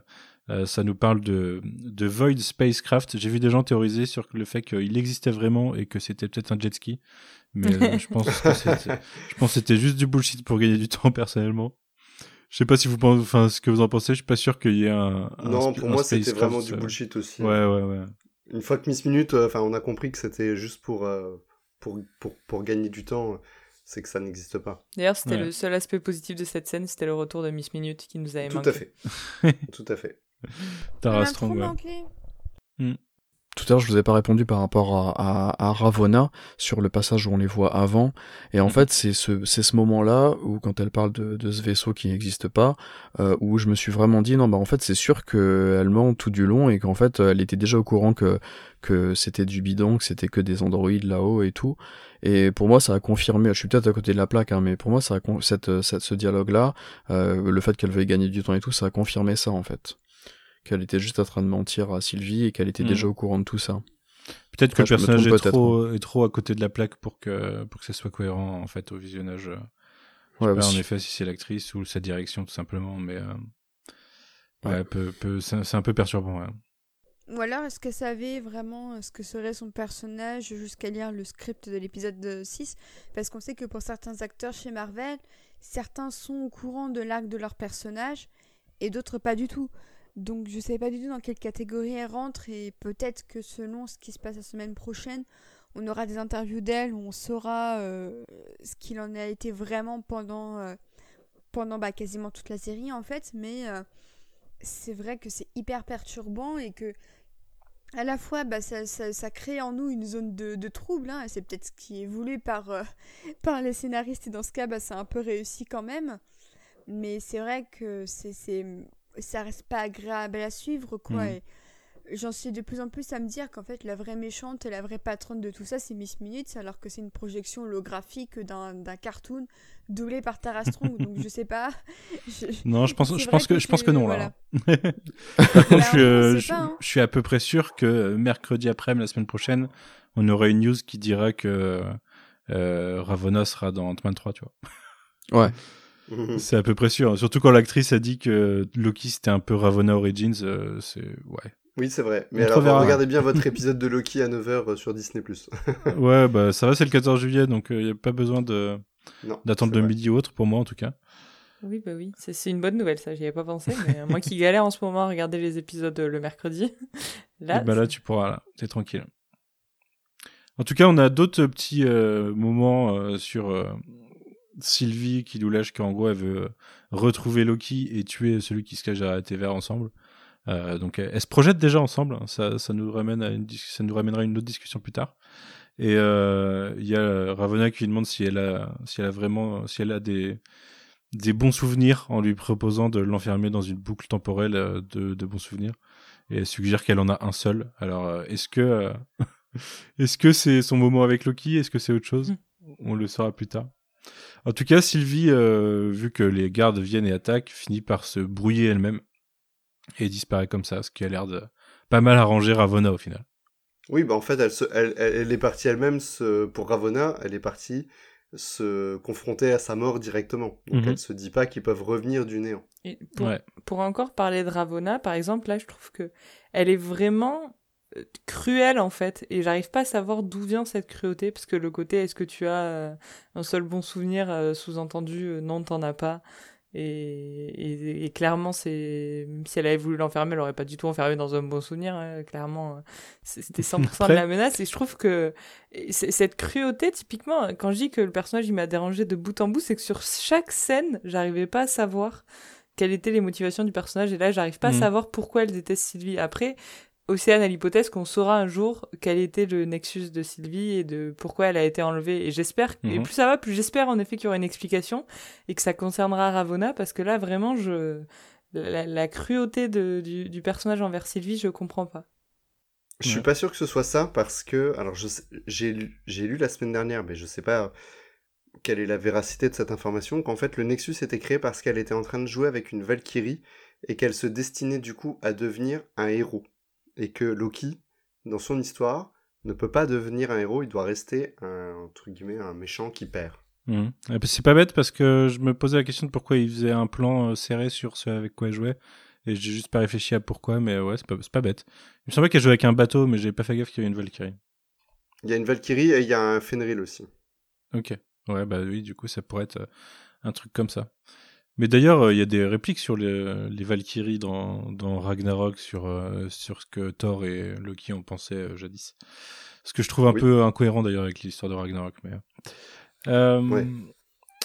Qu'est-ce que je voulais dire? J'avais une réflexion et je l'ai perdue en cours de route. C'était sur Ravonna. Euh, ah oui, je voulais répondre, rebondir sur ce que tu as dit Manon sur euh, ses motivations. En fait, je me suis fait la réflexion que il y a quand même beaucoup de personnages masculins vindicatifs comme ça dans le MCU. Et on se pose juste la question parce que c'est une femme. c'est euh, parce que c'est un personnage féminin et qu'on n'est pas habitué. On, on se dit euh, ouais, j'espère qu'elle a des motivations et tout. Mais en fait, euh, il y a pas mal de vilains qui sont juste des vilains connards dans le Ah, MCU. euh. ce- cepen- Cependant, je me pose aussi la question des, des motivations de Hayward euh, pour, euh, pour au final qu'il n'y en ait Manon, pas. Mais, euh, je suis comme Manon, je me pose aussi, que ce soit un homme ou Ouais. une femme, je me pose la, la- toujours la question de la motivation des fois et qu'est-ce qui les anime. Après, c'est fort probable qu'on ait un biais qui fait qu'on se la pose encore plus parce que c'est une femme, mais, mais globalement, c'est enfin, c'est quelque chose de récurrent au moins pour les méchantes du MCU. Et typiquement, là, plus ça va, plus on nous la présente comme la méchante. Et juste, Mais je comprends pas pourquoi. Tu remarqueras qu'il y a un paquet de personnages du MCU, de vilains, leur, euh, leur motivation c'est le pouvoir. Et euh, ça peut juste être ça sa motivation aussi, tu vois. Garder le pouvoir. Oui, mais alors c'est mal, euh, je trouve que c'est mal retranscrit Mhm. au sein de son arc et c'est là où je trouve qu'elle peut-être qu'elle a pas grand chose à jouer. Enfin, j'ai pas l'impression qu'elle ait quelque chose à jouer en fait. Ouais, ouais non, mais je, je comprends totalement ce que vous dites. Hein. Je C'est pas un personnage que j'apprécie beaucoup non plus. Hein. Je- J'essaye de, de me faire l'avocat du diable, mais euh, en vrai, je suis plutôt d'accord avec vous. On en arrive en tout cas à la scène dont tu commençais à parler, Manon. Euh, donc la scène dans le bunker où ils discutent. Alors euh, ça commence avec euh, le Loki alligator dans sa piscine gonflable qui se fait verser du, du vin dans la gueule. J'adore. Euh, par euh, classique, euh, classique Loki. Et, euh, et le bossful Loki. Alors le bossful c'est Vantard, euh, Océane. Ouais. Quand t'as euh, mentionné ça tout à l'heure, j'ai fait la recherche. Ça veut dire Vantard. Et justement qui se vante de quand il a battu Captain America et Iron Man et il se retrouve assez vite euh, assez vite Ouais. coupé sur euh, dans sa blague mais enfin dans son histoire mais en tout cas il est vantard sur ce sur ce côté là il se bat d'ailleurs avec Ouais. Alligator Loki à ce moment-là je sais plus pourquoi mais je, je me souviens qu'ils se battent euh, parce qu'ils se, Oui, se il- parlent il va le- il va lui sauter, euh, sur la main. ouais ouais ouais il le refera tout à l'heure d'une façon encore moment. plus drôle Voilà. et on a le droit à du coup Richard E. Grant qui commence sa masterclass de l'épisode en racontant son histoire du coup en parlant d'ailleurs il y a tout un dialogue sur les lames et euh, lui qui dit que la magie euh, la magie des Loki est bien plus puissante que n'importe quelle lame quoi. Et euh, et qui parle de euh, à, quel, à quel moment il s'est euh, il a divergé de la timeline principale. Donc c'est euh, au moment d'I- d'Infinity War quand Loki meurt normalement. Là il ne meurt pas il se cache en gros. Et il finit sur une planète tout seul. Et au bout d'un moment il repart parce que son frère lui manque j'ai euh, j'ai failli avoir ma petite larme sur ce moment-là tu vois de enfin vous voyez de de, Ah bah de celui qui, qui a, Ouais, qui a vécu Mais- longtemps et qui s'est rendu compte de ce qui comptait en fait Bah moi, il m'a Ouais. transporté en fait dans son histoire et Ouais. euh, j'avais les, j'avais les images en tête en fait. Et je l'imaginais dans ce costume-là face à un qui avait le costume classique. mais je l'imaginais dériver de planète en planète dans son costume Voilà, euh, dans aussi, l'espace ouais. euh. non, il, il est euh, vraiment, c'est ce passage-là, il est bluffant. On est vraiment euh, transporté quoi. Ouais, il, enfin, ça finit sur euh, tout ce qu'on est, c'est les, les, les Gods of Outcast, donc euh, les, euh, les, les, mince, Laissé pour compte. ouais, les laissés pour compte, ouais, voilà. C'est ce Euh, passage-là dont c'est ce passage-là dont je vous parlais tout à l'heure sur l'interview de Waldron où euh, où il explique bien que il faut pas commencer à à se faire des idées sur bah du coup est-ce que le le Loki qu'on a vu mourir euh, sur Infinity War il est mort ou pas ou quoi euh, lui il explique ouais. que euh, de toute façon il y a je pense qu'il y a sa mentalité euh, Rick et Morty hein, qu'on retrouve d'ailleurs un peu je trouve quand même sur certains passages sur ta- sur certaines idées Ouais, de des épisodes 4 et 5 aussi euh, D'ailleurs, les de, petits, euh, bah, les petites, les petites poules avec des globes là, euh, enfin, les- j'appelle ça des poules parce que ça marche comme des poules. Ça fait très Rick and Morty. Ouais, je trouve, ouais. Et donc là, ouais, il explique bien sur cette interview de, sur Marvel.com que il, il, il dit c'est juste un what if, il dit, il cite le, il cite, le- il cite ça, mais que pour lui, il y a pas de, faut pas aller plus loin que ça, en fait, hein. C'était juste Bah, une de toute façon, c'est c'est dit textuellement dans l'épisode en fait. C'est ça son. Ouais, ouais, moment, de toute euh, façon. le moment qu'a créé sa timeline variante, quoi. C'est le fait qu'il survive Ouais, et pas les autres. mais quelque part, je me pose quand même la question de savoir si, parce qu'il y, a un- il y a un dialogue, il y a un dialogue où Loki il dit, je sais plus si c'est cet épisode-là. T'as entendu ce que Quentin vient de dire ou pas ouais, j'avoue. Oui, oui, bien sûr que j'ai entendu. Mais- mais la, pro- la problématique, c'est qu'aujourd'hui, le scénariste de la série a dit ça, mais c'est comme dans les comics, c'est pas parce que lui a dit ça à ce moment-là qu'un autre scénariste ne fera pas autre chose d'un personnage qu'il a envie de faire revenir. Et c'est ça, en Ouais. fait, qui fait la magie d'une d'une construction d'histoire euh, comme là, un cadavre exquis, où on se passe les personnages, et chacun en fait sa, sa propre vision. Et, et euh, Loki Mais ils ont dit pas bien, besoin de faire ça. Ils ont pas besoin Non, de faire ça. non, parce que le multivers fait que tu peux ramener n'importe quel personnage et les remplacer par n'importe quelle variante. Et ça, je suis d'accord avec ça.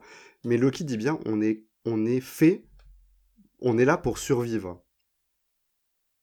Et il le dit, il le dit textu... il le dit plus comme ça, mais il dit, euh, nous on est des Loki, donc euh, on fait ce qu'on fait le mieux, c'est-à-dire que en fait on meurt pas. Je sais plus Ouais, si mais on meurt pas ou on ce- survit. c'est, c'est- Il le- c'était, euh, C'était l'épisode précédent et il le redit dans Ouais. cet épisode. ça ils le fait- redisent dans Voilà. cet épisode. Mais ce- cependant, il y a quand même un point final à, leur- l'histoire du Loki dans la timeline sacrée, quoi. Bah, qu'il meurt oui, et c'est oui tout. et quoi. non. Oui et non, parce que oui, nous, au point où on l'a vu, il est mort. Mais c'est Loki.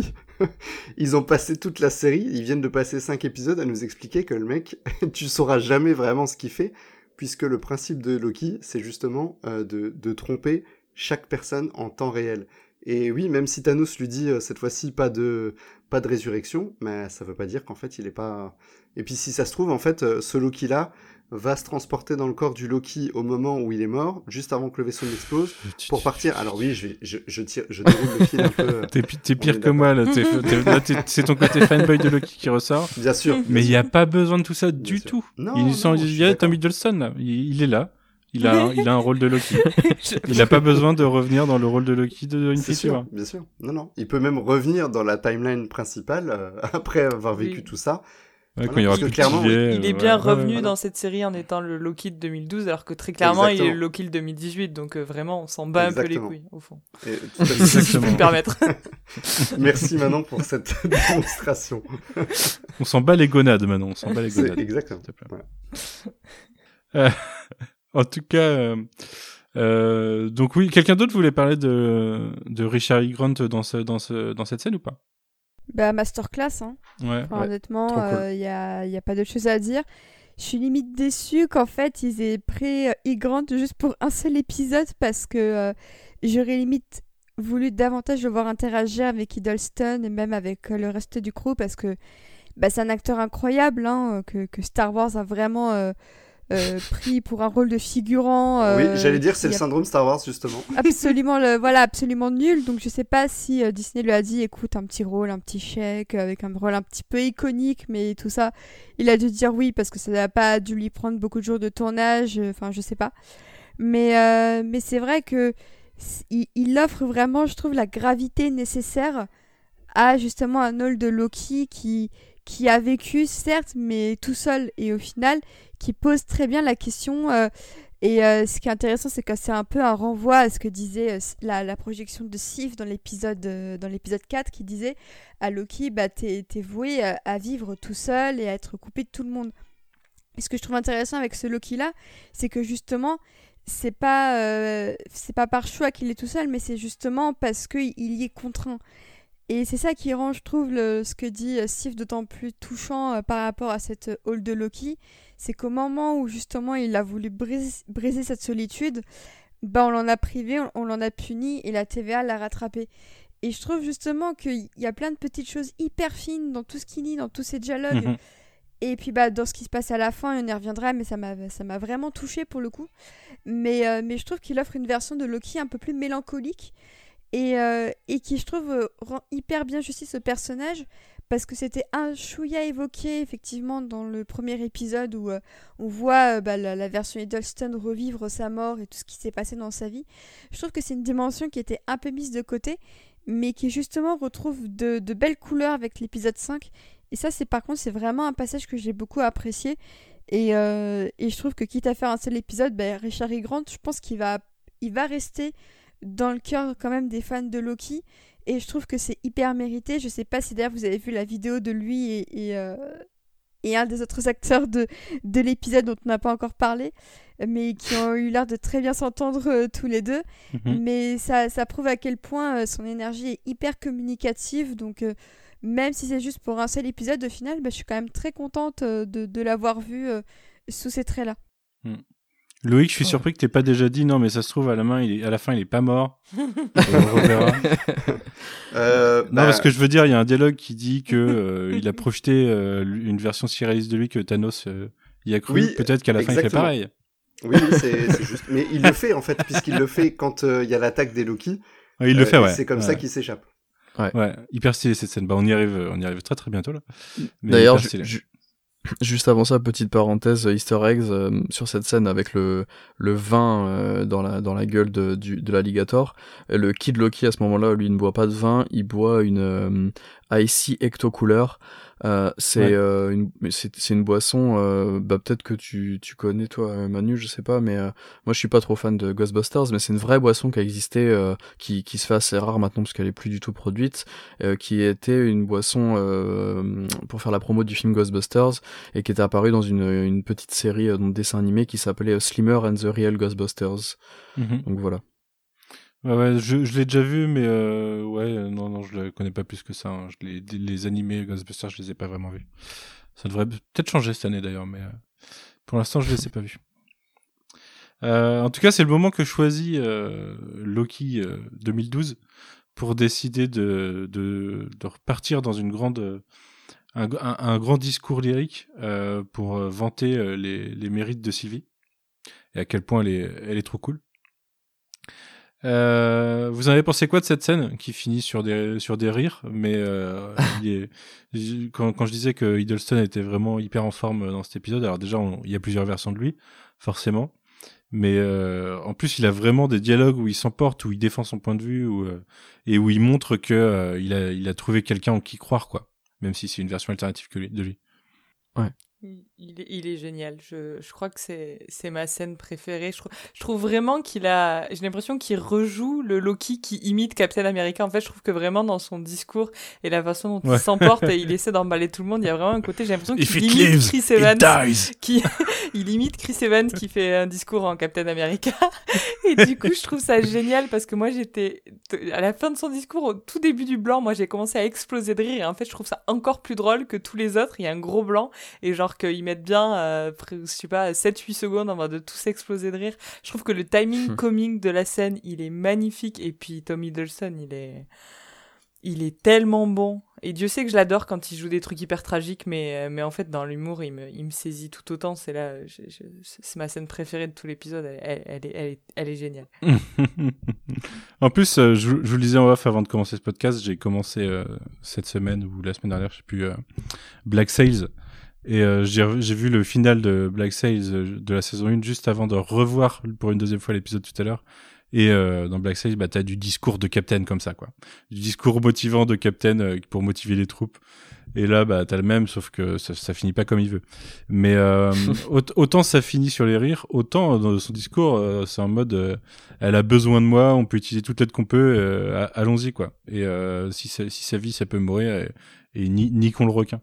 Et euh, bon, bah malheureusement, ça finit pas comme il veut parce que euh, les, les, Lo- les Loki présents, ici présents, euh, considèrent que c'est perdu d'avance. Ouais, f- en fait, j'ai toujours du mal. Enfin, j'y arrive définitivement pas, je pense, avec Loki et Sylvie. En fait, je pense que si ça avait été juste une relation de, de respect et d'amitié mutuelle, ça m'aurait suffi. Et, et on sent que Loki, quand il parle d'elle, il, pense à autre chose aussi, hein, euh, très clairement. Et je, je sais pas, j'aime vraiment beaucoup la série jusqu'à maintenant, mais je trouve que ça, c'est vraiment le point auquel même cet épisode-là, et pourtant il y a quand même un sacré morceau et une sacrée scène entre eux euh, plus tard dans l'épisode, j'y arrive définitivement pas et ça m'enrage en fait parce que j'aimerais y croire, mais j'y arrive pas. Ouais. Ok.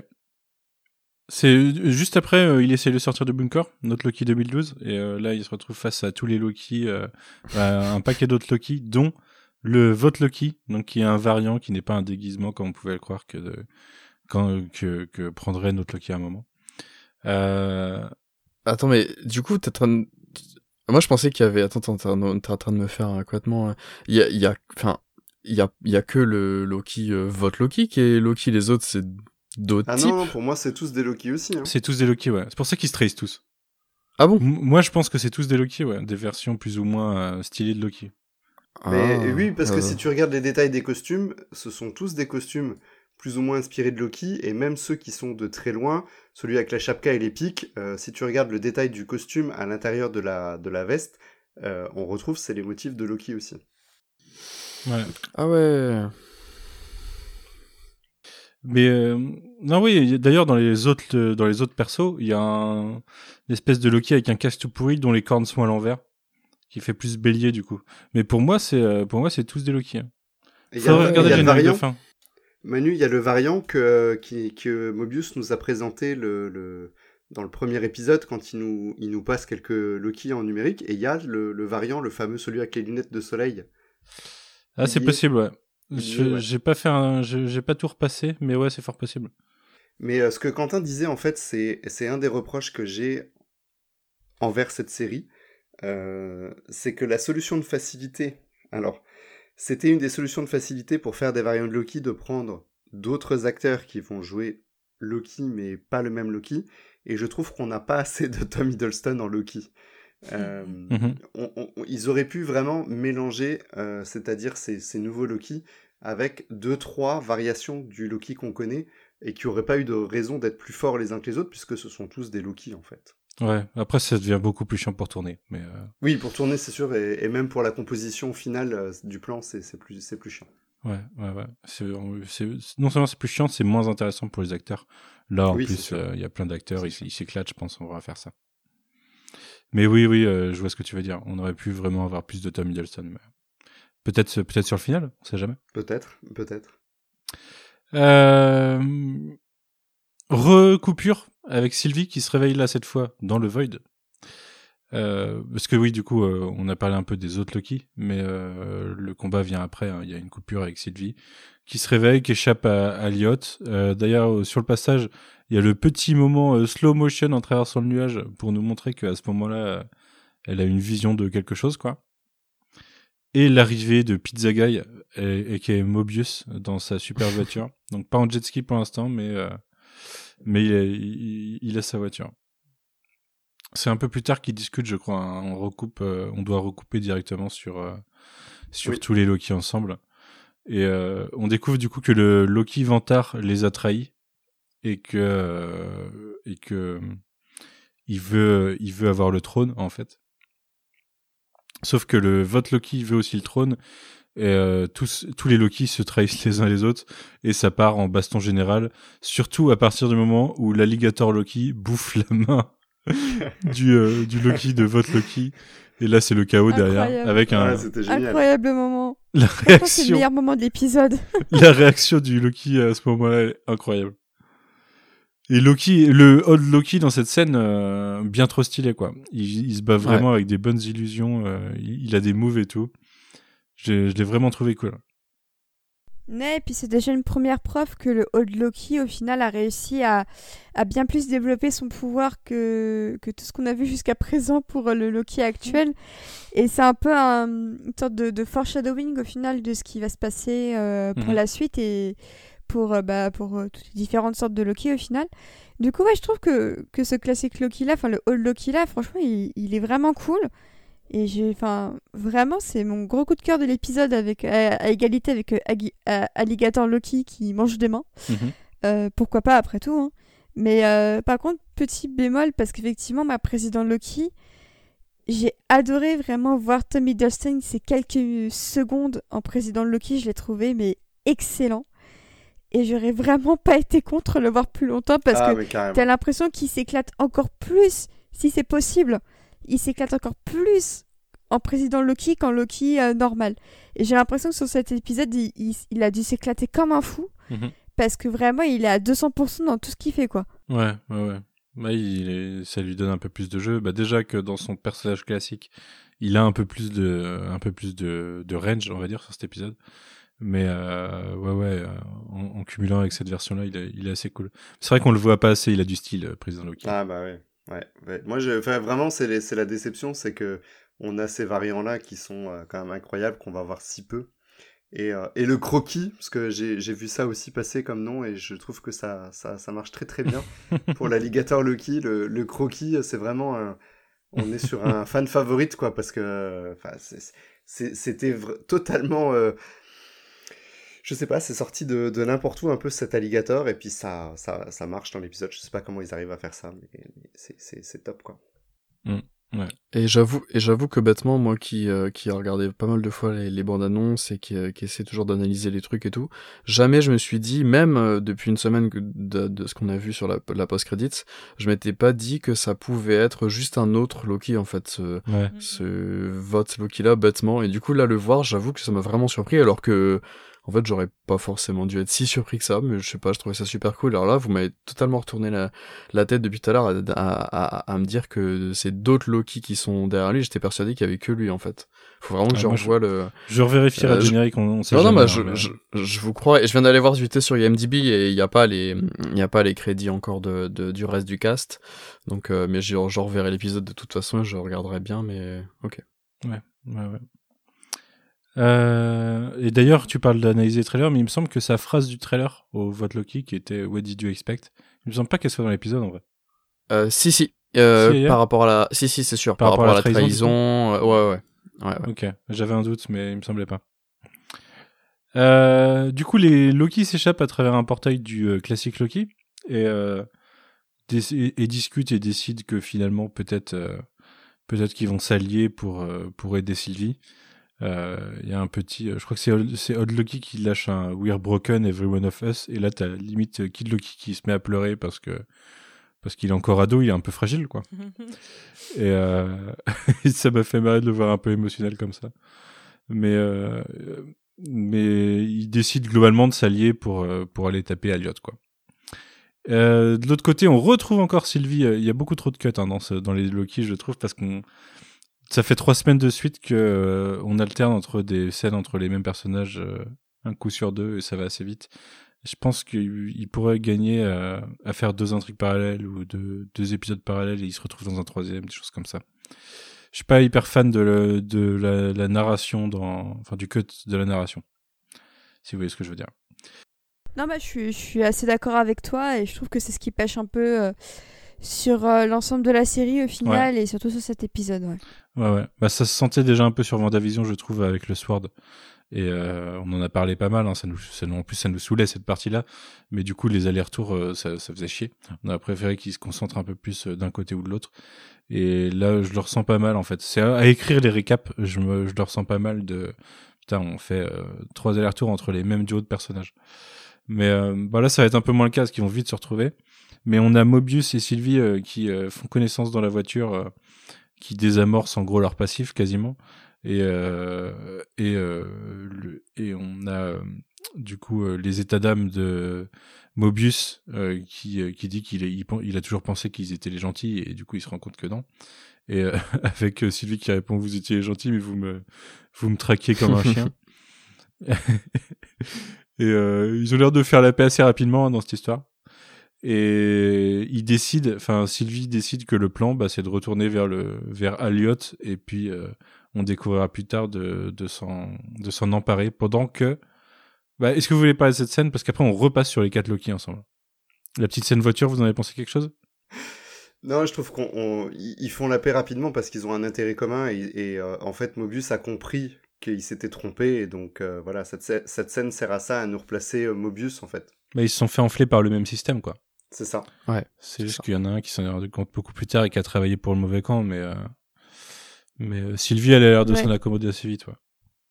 Bah en fait oui parce que dans ces moments-là, à partir du moment où tu te fais éjecter de de la TVA pour arriver dans le void par ta patronne en qui tu avais pourtant confiance, enfin il n'y a pas à se poser de questions. Tu, tu, tu vas vers la personne qui semble être elle aussi contre cette organisation-là. Enfin, j'ai vu pas mal de gens se dire oui, mais c'est un peu rapide comme changement c'est pas si rapide que ça, sachant que le Void, je sais pas quelle est leur unité de temps.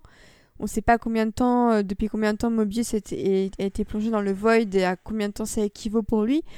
Moi, ça m'a pas du tout choqué. Au contraire, je me suis dit, on perd pas de temps euh, à, au retrouvailles, on va, on va à l'essentiel directement. Et au final, ça m'a pas du tout dérangé dans l'épisode, qui est quand même beaucoup aussi dans l'urgence euh, d'agir au plus vite pour savoir ce qui se passe avec la TVA. Donc, euh, ça m'a pas posé de soucis. Et puis, non, non, non, enfin franchement, c'est pas la pire chose de l'épisode. C'était un petit peu prévisible qu'on voit Mobius arriver, sachant que euh, bah, Loki, qui a été éliminé de la même manière que lui, est revenu dans le Void, donc euh, c'est pas étonnant de revoir Mobius se pointer. Euh, après, c'est une belle coïncidence qu'il se retrouve aussi vite et qu'il retrouve Sylvie au moment où elle manque de se faire bouffer par, par le, le, le, le, le nuage chelou, comme j'aime à l'appeler. Mais au moins on perd pas de temps, on va à l'essentiel et je trouve que même si le scénario de l'épisode est pas ouf, cet aspect-là ne m'a pas forcément dérangé quoi. Ouais. Ouais, c'est dans ce genre de passage où je trouve que l'écriture euh, fonctionne bien en fait. Là, il y a que quelques répliques et ça passe, je trouve. Ça, on, on, arrive à croire qu'il puisse rabibocher comme ça euh, si simplement et si euh, si rapidement quand même, je trouve. Même le fait de réint... Non, c'est vrai. Moi, je trouve, après, enfin, je suis peut-être trop sympa non, avec non, la, la série, ce raison, mais... Personnellement, je trouve que du côté de Sylvie, c'est un peu rapide. Euh, plus... À l'inverse de ce que disait Océane, c'est pas tant Mobius qui m'étonne que... que Sylvie qui, euh... qui... qui pardonne facilement, mais parce que parce qu'elle part du principe que euh, c'est la faute de l'organisation et que. Mais bon, pour un mec qui l'a traqué mais... toute sa vie. Aussi, ouais. je pense qu'on s'est fait un peu minder par euh, l'espèce de de légende autour du personnage de Sylvie avant qu'on la rencontre. C'est-à-dire que ouais. quand on découvre l'histoire, bah on est du point de vue de la TVA, euh, c'est en gros un super méchant qui euh, qui fout le bordel et le chaos dans la timeline et tue plein d'agents quoi. Donc un vraiment un super bad guy. Et, euh, et d'ailleurs ce, ce truc-là est dit globalement par euh, Mobius hein, qui dit qu'elle a fait des trucs pas clairs aussi. Et en fait depuis qu'on a découvert Sylvie, euh, c'est pas un personnage si méchant que ça et si elle a un côté plutôt tendre au final. C'est juste qu'elle a été, euh, bah, c'est une autre caste aussi, quoi. Elle a vécu toute seule toute sa vie et elle a dû se démerder. Et moi, ça me paraît pas, euh, ça me paraît pas si déconnant au final. Je pense juste que c'est juste qu'on est, on est perturbé par la vie qu'on s'était fait du personnage avant de le rencontrer, en fait. C'est possible. Et, et, et du coup, euh, petit point easter eggs, je continue euh, sur ce petit véhicule euh, très euh, Pizza Planet. euh, sur la plaque d'immatriculation, c'est euh, les matriculations, c'est GRN plus loin W1D. Et ça, c'est pour euh, Marc Gruenwald, dont Ouais. on avait déjà parlé, qui est aussi euh, créateur du Alliot, du coup. Ah Voilà. oui, ok, d'accord. Je ça. pas ça. Euh, on va avoir un autre easter egg très bientôt qui Ouais. d'ailleurs euh, rejoindra encore les, les, les- Alors on parle peut-être du même, mais euh, rejoindra les idées complotistes depuis ce début d'épisode. Puisque euh, on retrouve les quatre Loki euh, qui ont décidé de s'allier et d'aller taper Elliot, qui vont essayer de, de, de, enfin, qui, qui le traquent du coup et qui le retrouvent euh, au moment où il y a un porte, un, oui si c'est un, je sais plus c'est un porte-avions, ou c'est un croiseur peut-être. euh, Non, c'est un croiseur de guerre parce qu'il tire au canon contre Alliot. Ouais, ça c'est un croiseur, l'USS Eldridge euh, DE 173 qui débarque. Et en fait, euh, l'USS Eldridge, il y a une légende urbaine justement aux côtés de lui. Il y a, un- il y a une, une théorie complotiste qui euh, dit qu'il y a eu une expérience dans les années 40 qui a consisté à essayer de faire disparaître, le rendre invisible. Mmh. Le, La le- Philadelphia le- Experiment, c'est ça? C'est ça, ouais, l'expérience de Ouais. Philadelphie. Euh, ou Project Rainbow, d'ailleurs, ça fait un petit peu une référence au, au, au lore de Loki et, et Thor. Euh, mais du coup, ça, ça rappuie encore le côté complotiste. Euh, Peut-être que cette version, c'est celle qui a vraiment réussi à disparaître, du coup. Et euh, c'est pas à ce moment-là qu'on a un plan avec un, un héliporteur et puis le. Si, il y a un héliporteur qui est lâché, je crois. Qui... Il, est, il est au fond, il est posé, et euh, le vaisseau de Ronan l'accusateur aussi, ça doit être à ce moment-là. Ouais, ouais, c'est par là, ouais. Ouais. Ouais. Ouais. tout à fait. Le, da le Dark Heister. Mais je me demande Oui. si à un moment il est pas le héliporteur, on le voit pas plutôt lâché euh, plus loin dans le fond, ou si c'est un autre truc encore. Non, non, je crois Il- pas. Non, non, je crois qu'il est vraiment, il est posé sur la tranche et on voit en fait les, Ouais. les, euh, les, les moteurs, les hélices. Ouais, euh, ça je le visualise en- bien. Mais je sais qu'à un moment dans l'épisode, on voit un truc qui pop au loin dans le fond. Et ça avait une tête d'héliporteur, mais peut-être que c'est encore autre chose. Euh, toujours est-il que c'est le moment où les deux intrigues vont se rejoindre, puisque la voiture arrive. Et en général, d'après Kill Kill, euh, quand une voiture arrive, c'est soit des, euh, cannibales maraudeurs, soit des pirates, des pirates cannibales. Donc c'est mauvais dans, tous- dans tous les cas, on va pas se mentir. Quand, surtout quand... euh, Enfin si, du coup, ils ont leur alligator avec eux, donc euh, ils peuvent peut-être essayer d'en bouffer un peu eux-mêmes. Mais Mais, oui, je euh, t'interromps, mais est-ce que du coup ça implique qu'il y a des gens qui arrivent en plus des Loki à survivre dans cette Bah, bien sûr. Parce que... Ah oui, Mais oui. Ouais, parce que pour moi c'est vraiment que les Loki qui arrivent à survivre. Ah non, non, bah tu vois, euh, Mobius a survécu au moins un moment, tu vois, avant de D'accord. Oui, c'est vrai, oui. Mais il manque alors des Captain America et des Iron Man pour euh, rendre tout ça un peu plus crédible. Mais en fait, euh, je pense qu'intrinsèquement, les... il y a des timelines qui dévient ou euh, dévient en dévient avec beaucoup de gens. Il y a, beau- il y a beaucoup de gens impliqués et du coup, ça attire pas mal euh, Elliot. Alors que les Loki, ils arrivent probablement plus tout seuls. Et Ah les oui. personnages qui arrivent tout seuls, bah du coup, comme Mobius aussi, ils doivent avoir une, plus grande chance de s'en sortir parce qu'ils sont plus, euh, ils sont moins, ils attirent moins quoi. Hmm. Moi, Ouais, je, les, je, je, je, le- je vois comme ça. Mais ouais, en effet, il y a des chances qu'il y ait d'autres, euh, il y a plein d'autres personnages. C'est juste qu'ils sont morts. Bah, tu vois, il y a un Srog. Il y a un Srog, c'est une version de Oui, Thor. oui, c'est vrai. Et, et il a pas, il est pas mort parce Bah, qu'il il est tout petit. Euh, Il est tout Ah petit, il est caché dans son, dans son truc, donc euh, il va passer l'éternité là, le pauvre. ouais, le pauvre. Euh, toujours est-il qu'ils se rejoignent, du coup, la voiture arrive, euh, c'est la réunion. Euh, les réunions notamment de Mobius et Loki, mais aussi Loki et Sylvie. Euh, c'est les moments émotion. T- toujours très bien joué par toujours très bien joué par Idolson parce que il arrive un peu comme un grand bêta en courant et puis une fois qu'il est en face d'eux, euh, il, a il semble un peu gêné. Qu'est-ce que je fais Est-ce que je les prends Ouais. dans mes bras ou pas Euh, oui. J'ai trouvé ça bien bien joué encore. Ouais, bah de toute façon, oui, il y a la réponse à ça plus tard quand ils se, quand ils se disent au revoir avec Mobius. Mais C'est ça. euh, où là, il se serre vraiment dans les bras. Il y a la présentation du coup du euh, de Loki à Sylvie de euh, ça c'est nous dans le passé, enfin c'est nous enfants, nous dans le nous euh, nous dans le futur et euh, nous en alligator. Que je trouve toujours très drôle. Euh, et euh, et euh, du coup, ils parlent de leurs plans respectifs et Sylvie se fout de leur gueule de vouloir euh, tuer euh, tuer le nuage et euh, dit qu'elle elle préfère l'enchanter. Elle le répète deux fois d'ailleurs euh, pour montrer tout son tout son aplomb. Ouais. Mais c'est ça, ce qui est marrant, c'est qu'elle utilise quand même beaucoup de fois le mot ancient depuis le début de la série. C'est-à-dire que à défaut de tenir un compte, c'est vrai que à chaque fois qu'elle le dit, je me dis ah. Et je trouve que ça fait quand même beaucoup comparé à quelqu'un comme Loki qui n'utilise jamais vraiment ce mot pour définir ses pouvoirs. Du coup, euh, je pense que c'est pas nécessairement un signe de quoi que ce soit, mais je trouve ça intéressant le choix de ces mots, mine de rien, pour euh, caractériser ses pouvoirs. Oui, mais en fait, on, se rend compte, euh, cet épisode insiste beaucoup dessus sur le l'étendue des pouvoirs de Loki, en fait, et le fait qu'ils exploitent pas tous les mêmes pouvoirs alors qu'ils ont tous les mêmes potentiels. Et on le voit plus tard, il y a une réplique de Loki, je crois, Loki 2012, qui dit Je pense qu'on n'a pas, on n'a pas idée de l'étendue de nos pouvoirs, en fait.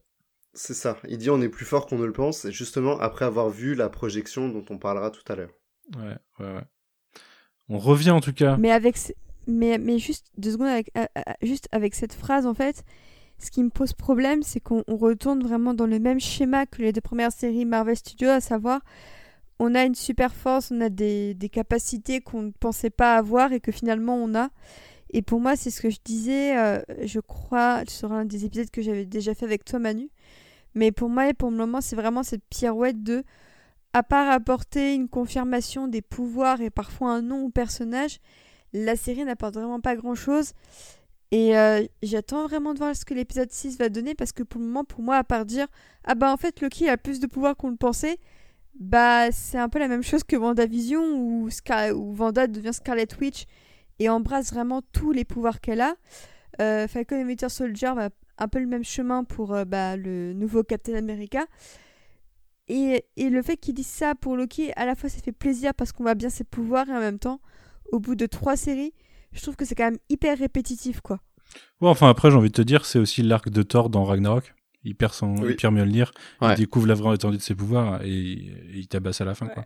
Et je trouve le parallèle avec Thor, il est d'autant plus intéressant que pour moi, Loki, il apprend l'humilité depuis le début de la série, en fait. C'est qu'il se retrouve face à des versions de lui-même, où du coup, lui-même, il est obligé de se dire, euh, à part euh, Sylvie, du coup, qu'il trouve extraordinaire, il est obligé de se dire, euh, notamment dans la scène tout à l'heure, où ils, sont tous, ils vont tous se taper les uns sur les autres, et lui-même, Tom Hiddleston, joue super bien. Cet air complètement désespéré de, de putain, mais ces gars sont, sont complètement bête quoi. Et ces gars ce sont un peu moi quand même. Du coup je trouve que je trouve qu'on est sur et puis même dans sa relation avec Mobius, le fait qu'il ait pas trois coups d'avance depuis le début de la série, au début à mon grand regret, mais du coup je crois que c'est ce que veut nous expliquer la série, c'est que il est en train d'apprendre l'humilité. Et moi je trouve que cette mhm. phrase, euh, en fait, je comprends complètement ce que dit Océane et je suis 100% d'accord avec elle. C'est, peut-être pour ça que dans l'arc du personnage, je trouve rien d'original.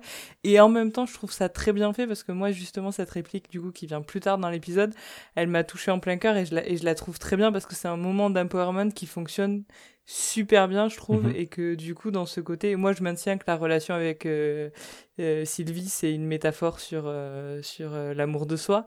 Du coup, je trouve que de ce côté-là, la sortie, la série s'en sort super bien. Donc, moi, j'aime bien. Je suis assez d'accord.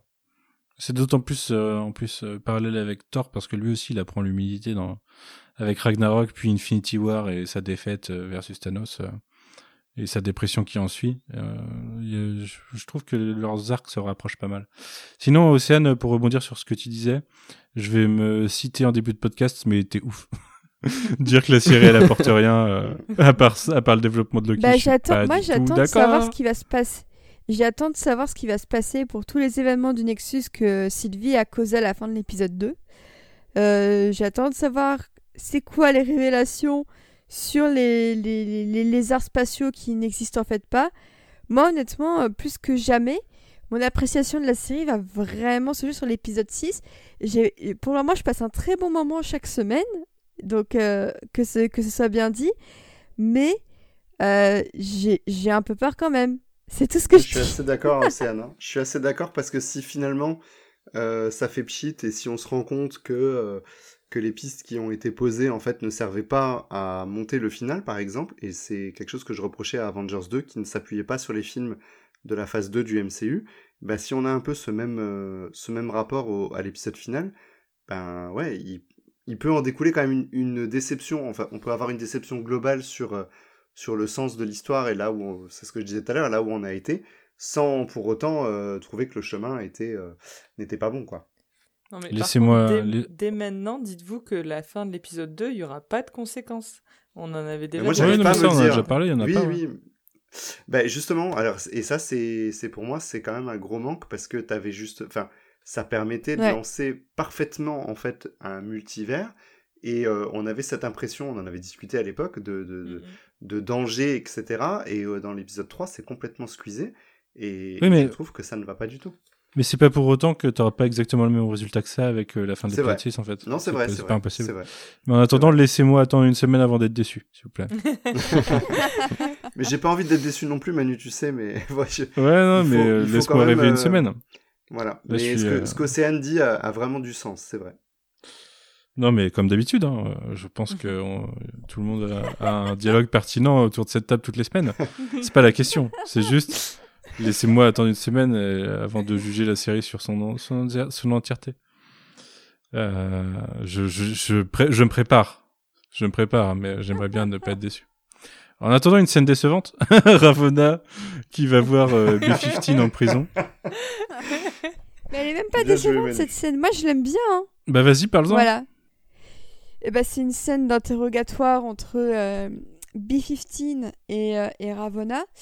Euh, et euh, et j'ai beaucoup aimé l'attitude de B-15 dans cette scène qui a l'air vraiment très énervée et très, euh, très déter euh, contre Ravonna.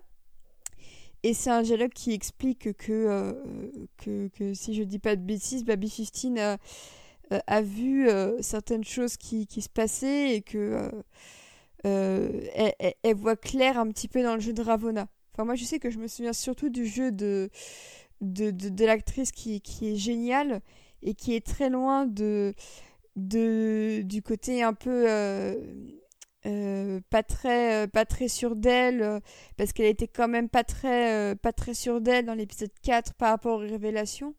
Et là, on voit qu'elle est vraiment déterre parce que c'est ce qui se passe, c'est que si elle pouvait niquer tout le monde, elle le ferait en fait. Et c'est ça que j'ai vraiment aimé avec ce personnage dans, dans cette scène.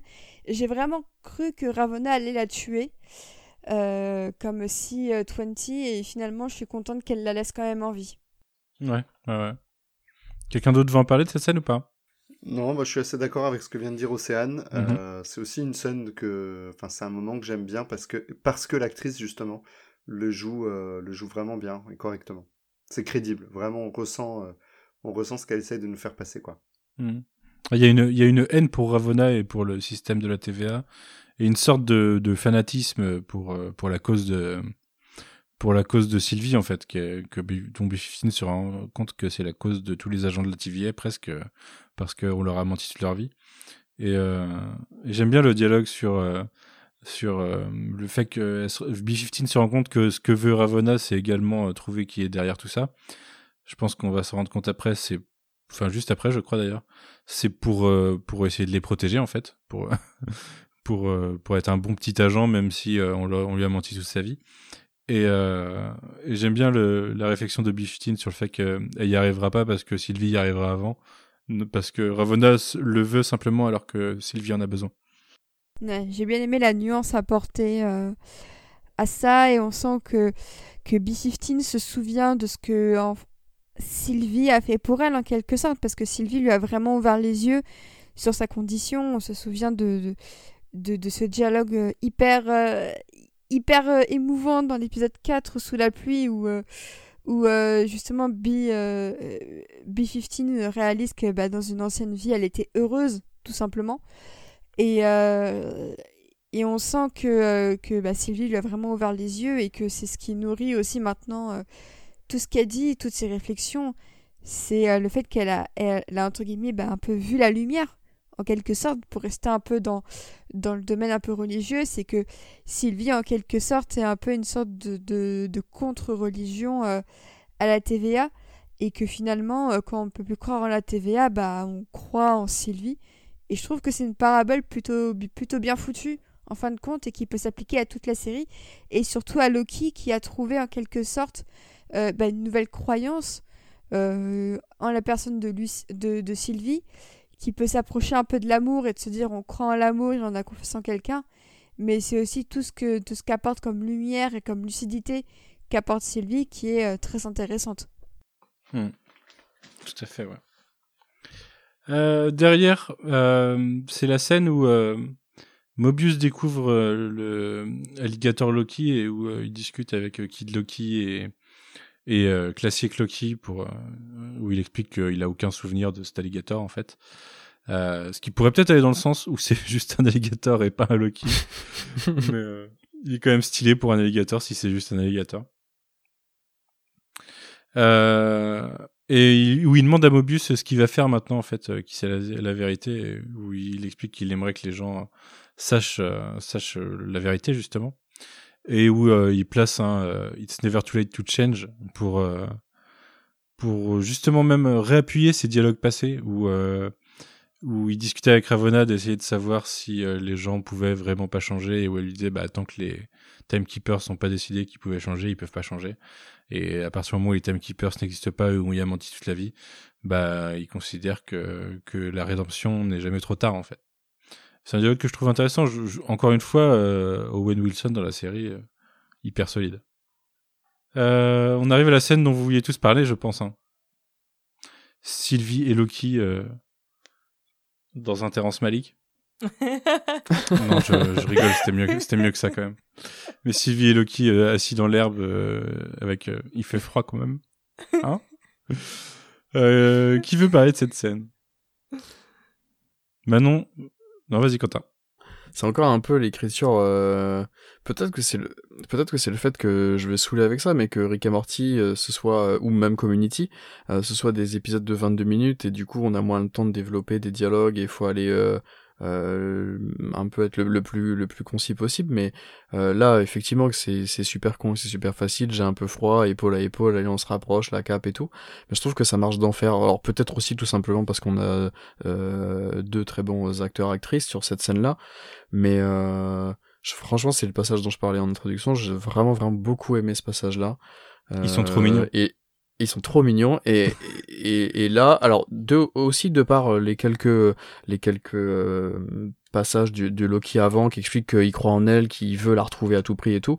Mais c'est sur ce moment-là où moi je me suis vraiment dit ouais bah effectivement il y a peut-être alors encore une fois il manque peut-être quelque chose sur les épisodes d'avant mais il y a peut-être effectivement vraiment quelque chose en- en- entre eux qui peut marcher euh, finalement là où je vous l'avais dit il y a deux semaines j'y crois pas au départ j'y croyais pas du tout à cette à cette potentielle romance après on verra où ça mène hein. encore une fois on, on a toujours la crainte du prochain épisode mais cette scène j'ai trouvé vraiment superbe Je suis d'accord. Quelqu'un d'autre? Manon? Euh, ben, je, pense que Quentin a bien résumé. euh, grosse solidité des dialogues, on le dit beaucoup depuis le, le début de cette série, mais, euh, mais euh, c'est des paroles toutes simples, mais toujours bien, bien écrites, bien dosées, avec, comme tu l'as dit, aussi dans, cette, dans ce dialogue-là, on a des références à des dialogues précédents. Mhm. Je, je, je, c'est- la subtilité de Tom Hiddleston dans son jeu est magnifique. Le, le, on l'avait pas vu en plus dans ce registre dans le dans le MCU, euh, ce rapport euh, amoureux, mais du coup presque, mais très innocent, euh, comme Mhm. si euh, que- comme si c'était la première fois entre guillemets. C'est euh, Mhm. c'est. Le je- I je don't sais- know how to do this de, Ouais. de Sylvie. Ouais. Et, mais ouais, Mais je- et tous les deux, et elle, elle est pas dans le même registre que lui, et en même temps, ils ont le même. euh, je, je, sais pas comment expliquer. euh, Je, je trouve qu'on arrive à croire que ce sont les mêmes personnages, mais pas tout à fait. Enfin, je sais pas comment dire. Mhm. Que qu'ils ont les, les, les mêmes doutes, pas toujours la même façon de les exprimer, mais que. Je, je sais pas, il y a beaucoup de subtilité dans cette scène et, et elle fonctionne bien, même si. euh, je, je sais pas si je souhaite voir une grande histoire d'amour parce que parce que je, voilà quoi c'est pas c'est pas ça qui m'intéresserait mais en tout cas cette cette relation qui est unique en tout cas et je Mhm. trouve que ça ils l'écrivent bien Mais ils se, ils se font leur thérapie l'un l'autre en fait. Hein, c'est depuis le début de la série. euh. Euh, là, on a encore Loki qui part quand elle lui demande pourquoi, pourquoi elle devrait le croire. euh, Est-ce qu'il va pas la, la trahir au dernier moment et qu'il explique qu'il a trahi tous ceux qu'il aimait et que maintenant il sait pourquoi et il sait qu'il a changé quoi. C'est c'est encore euh, Loki thérapie qu'on a dû avoir quatre fois dans la, de- depuis le début de la série, mais ça marche toujours. Mm. Et, euh, et je vous avoue que le moment où, euh, quand euh, il se demande qui, quoi faire après et qu'il il lâche un maybe we could figure it out together, Ouais. il m'a fait mal celui-là un petit peu. Bah, en fait, il fait mal et en plus, euh, c'est encore un peu indécis pour le sort de ce Loki-là, en tout cas de celui qu'on connaît, parce que euh, on sait pas comment ça va se terminer pour lui dans, dans le final. Et honnêtement, je sais pas ce que vous en pensez, mais j'ai aucune idée de ce qui va lui arriver. Ce qui est à la fois tout génial parce arriver, que ouais. du coup, euh, Ouais. tout peut lui arriver et ça c'est pas du tout prévisible et, et je kiffe justement arriver dans un final où je sais que euh, ce qui va arriver sera pas prévisible contrairement à Vendavision et, et Falcon qui étaient quand même en terrain plutôt prévisible et balisé sur leur final. Là en l'occurrence tout peut arriver donc euh, c'est ça que je trouve plutôt cool et c'est vrai que du coup cette phrase euh, bah on se dit ah bah j'aimerais bien savoir et en même temps je pouvais pas m'empêcher de me dire bon euh, essaie un peu de calmer tes espoirs euh, meuf parce que quand bien même t'as pas envie de les voir ensemble amoureux ou quoi juste un une série avec un binôme entre eux qui essaie un peu de de, de, de, débusquer ce qui se passe un peu dans les timelines ce serait trop cool. Hmm. donc je me dis à la fois ce serait hyper cool de le voir. En même temps ça fait 10 ans que Hiddleston est dans le MCU est-ce que ce serait pas le temps pour lui de, de passer à autre chose de, Non, de- non. de laisser la main? Alors pour moi toutes les options sont valables et justifiées. Donc j'ai pas vraiment d'avis là-dessus. Mhm. mais c'est Je vrai suis que cette d'accord avec toi, phrase, disons que, disons que cette phrase, si la semaine prochaine ça se termine mal pour lui, elle va faire encore plus mal. Mhm. Et Ouais. du coup, j'ai pas hyper hâte que ça se termine mal pour lui euh, suite à cette phrase, quoi. Ouais, ouais, je suis d'accord. On s'attache à tous les persos, c'est un peu le problème. Ouais. Si euh, si la série n'est pas censée euh, n'est pas censée nous amener vers quelque chose d'autre pour tous les persos, ça peut être compliqué. ouais. Mais Est-ce que vous voyez venir la fin où lui décède et ça enchaîne avec euh, Mobius? Donc ça finit mal pour lui, mais ça finit bien pour Mobius sur le jet ski. peut-être ouais. je sais que ça va là-dessus. finir- Je sais qu'il y aura le jet. Enfin, moi je suis persuadé qu'il y aura le jet ski. On est tous persuadés qu'il y aura un jet ski à un moment. Bah oui. Ouais, ouais. Il y a des dé- le dessin d'ailleurs du jet ski. euh, Même si c'est une illusion, non mais même si c'est une illusion de Loki qui balance Mobius sur un jet ski, je suis sûre que d'une manière ou d'une autre, il y aura un jet ski. Peu importe Non. comment, mais il y en Non, aura ça peut un. pas être une illusion. Il y aura un Mobius sur un vrai jet ski en train de kiffer, c'est sûr. Euh, Mais Mobius, parce qu'il le mérite. n'a pas récupéré sa mémoire. De avant. à B15 par exemple. De Ouais. avant, non. Donc non. euh, on, peut, on pourrait très bien avoir une projection de Sylvie euh, pour le replacer dans, dans ce qu'il avait vécu avant, euh, juste avant de mourir par exemple, du- Mm. d'une Ouais. fin euh, Ouais. lente et douloureuse. Mais B-15 non plus ne va pas vraiment retrouver sa mémoire. Elle, elle sait qu'elle avait une famille et tout. Elle a vu des souvenirs en fait. Oui, voilà, Mais bah, c'était pas- c'était ouais. ça, je veux dire, Ouais. euh, euh, re- revivre des souvenirs, euh, Mhm. des fragments de ce qui reste de sa mémoire. Mais c'est encore pire pour Mobius parce qu'il sait qu'il y avait quelque chose, mais il sait pas quoi. Mais Ouais. Je suis- doit être euh, Je une suis torture. assez d'accord avec Loïc. Moi, je vois peut-être plus le Mobius mourir que Loki, parce que Lo- Loki, la dernière fois qu'on l'a vu, il est déjà mort, en fait. Donc, euh, euh, je sais que c'est le- l'effet euh, bis repetita de Loki, mais je vois pas cette version de Loki mourir à la fin de la série, surtout dans une série où on nous a dit qu'il mourrait jamais, Mhm. euh, à, à longueur de temps. Euh, je trouve ça, enfin, je sais pas, je le vois pas euh, remourir pour que dans la... parce qu'il faudrait que dans la tête des fans ce soit la nouvelle mort de Loki. Enfin, je sais pas. Je, moi, j'espère vraiment une fin ouverte avec euh, euh, Loki et Sylvie qui partent pour de belles aventures. Sauf que j'ai pas envie de les voir en série parce que Mhm. Je, suis désolé Loïc, mais je, pense pas. Je pense qu'il y a des choses plus intéressantes à raconter dans le MCU que Loki, Sylvie qui se baladent dans le Ah oui, bah, dans- je suis dans le non, multiverse. Mais, j'aimerais bien pouvoir m'imaginer ça sans le voir en série, en fait. Si vous voyez Ouais. ce que je veux dire. Ben, euh, moi, je, je trouve que la construction, justement, de la, entre guillemets, d'une romance entre Loki et Sylvie implique que l'un des deux doit mourir Hmm. pour Ouais, euh, ouais, ouais. rajouter la- peut-être la tragédie qu'on n'a pas eue dans cette série. Ouais, ouais, malheureusement. ouais. C'est pas faux. Mais en même temps, euh, ça serait répéter le, ch- le schéma de l'épisode. C'est pour ça que c'est pas forcément Loki qui, qui, qui, qui peut mourir, mais, mais peut-être Sylvie. On verra, on verra.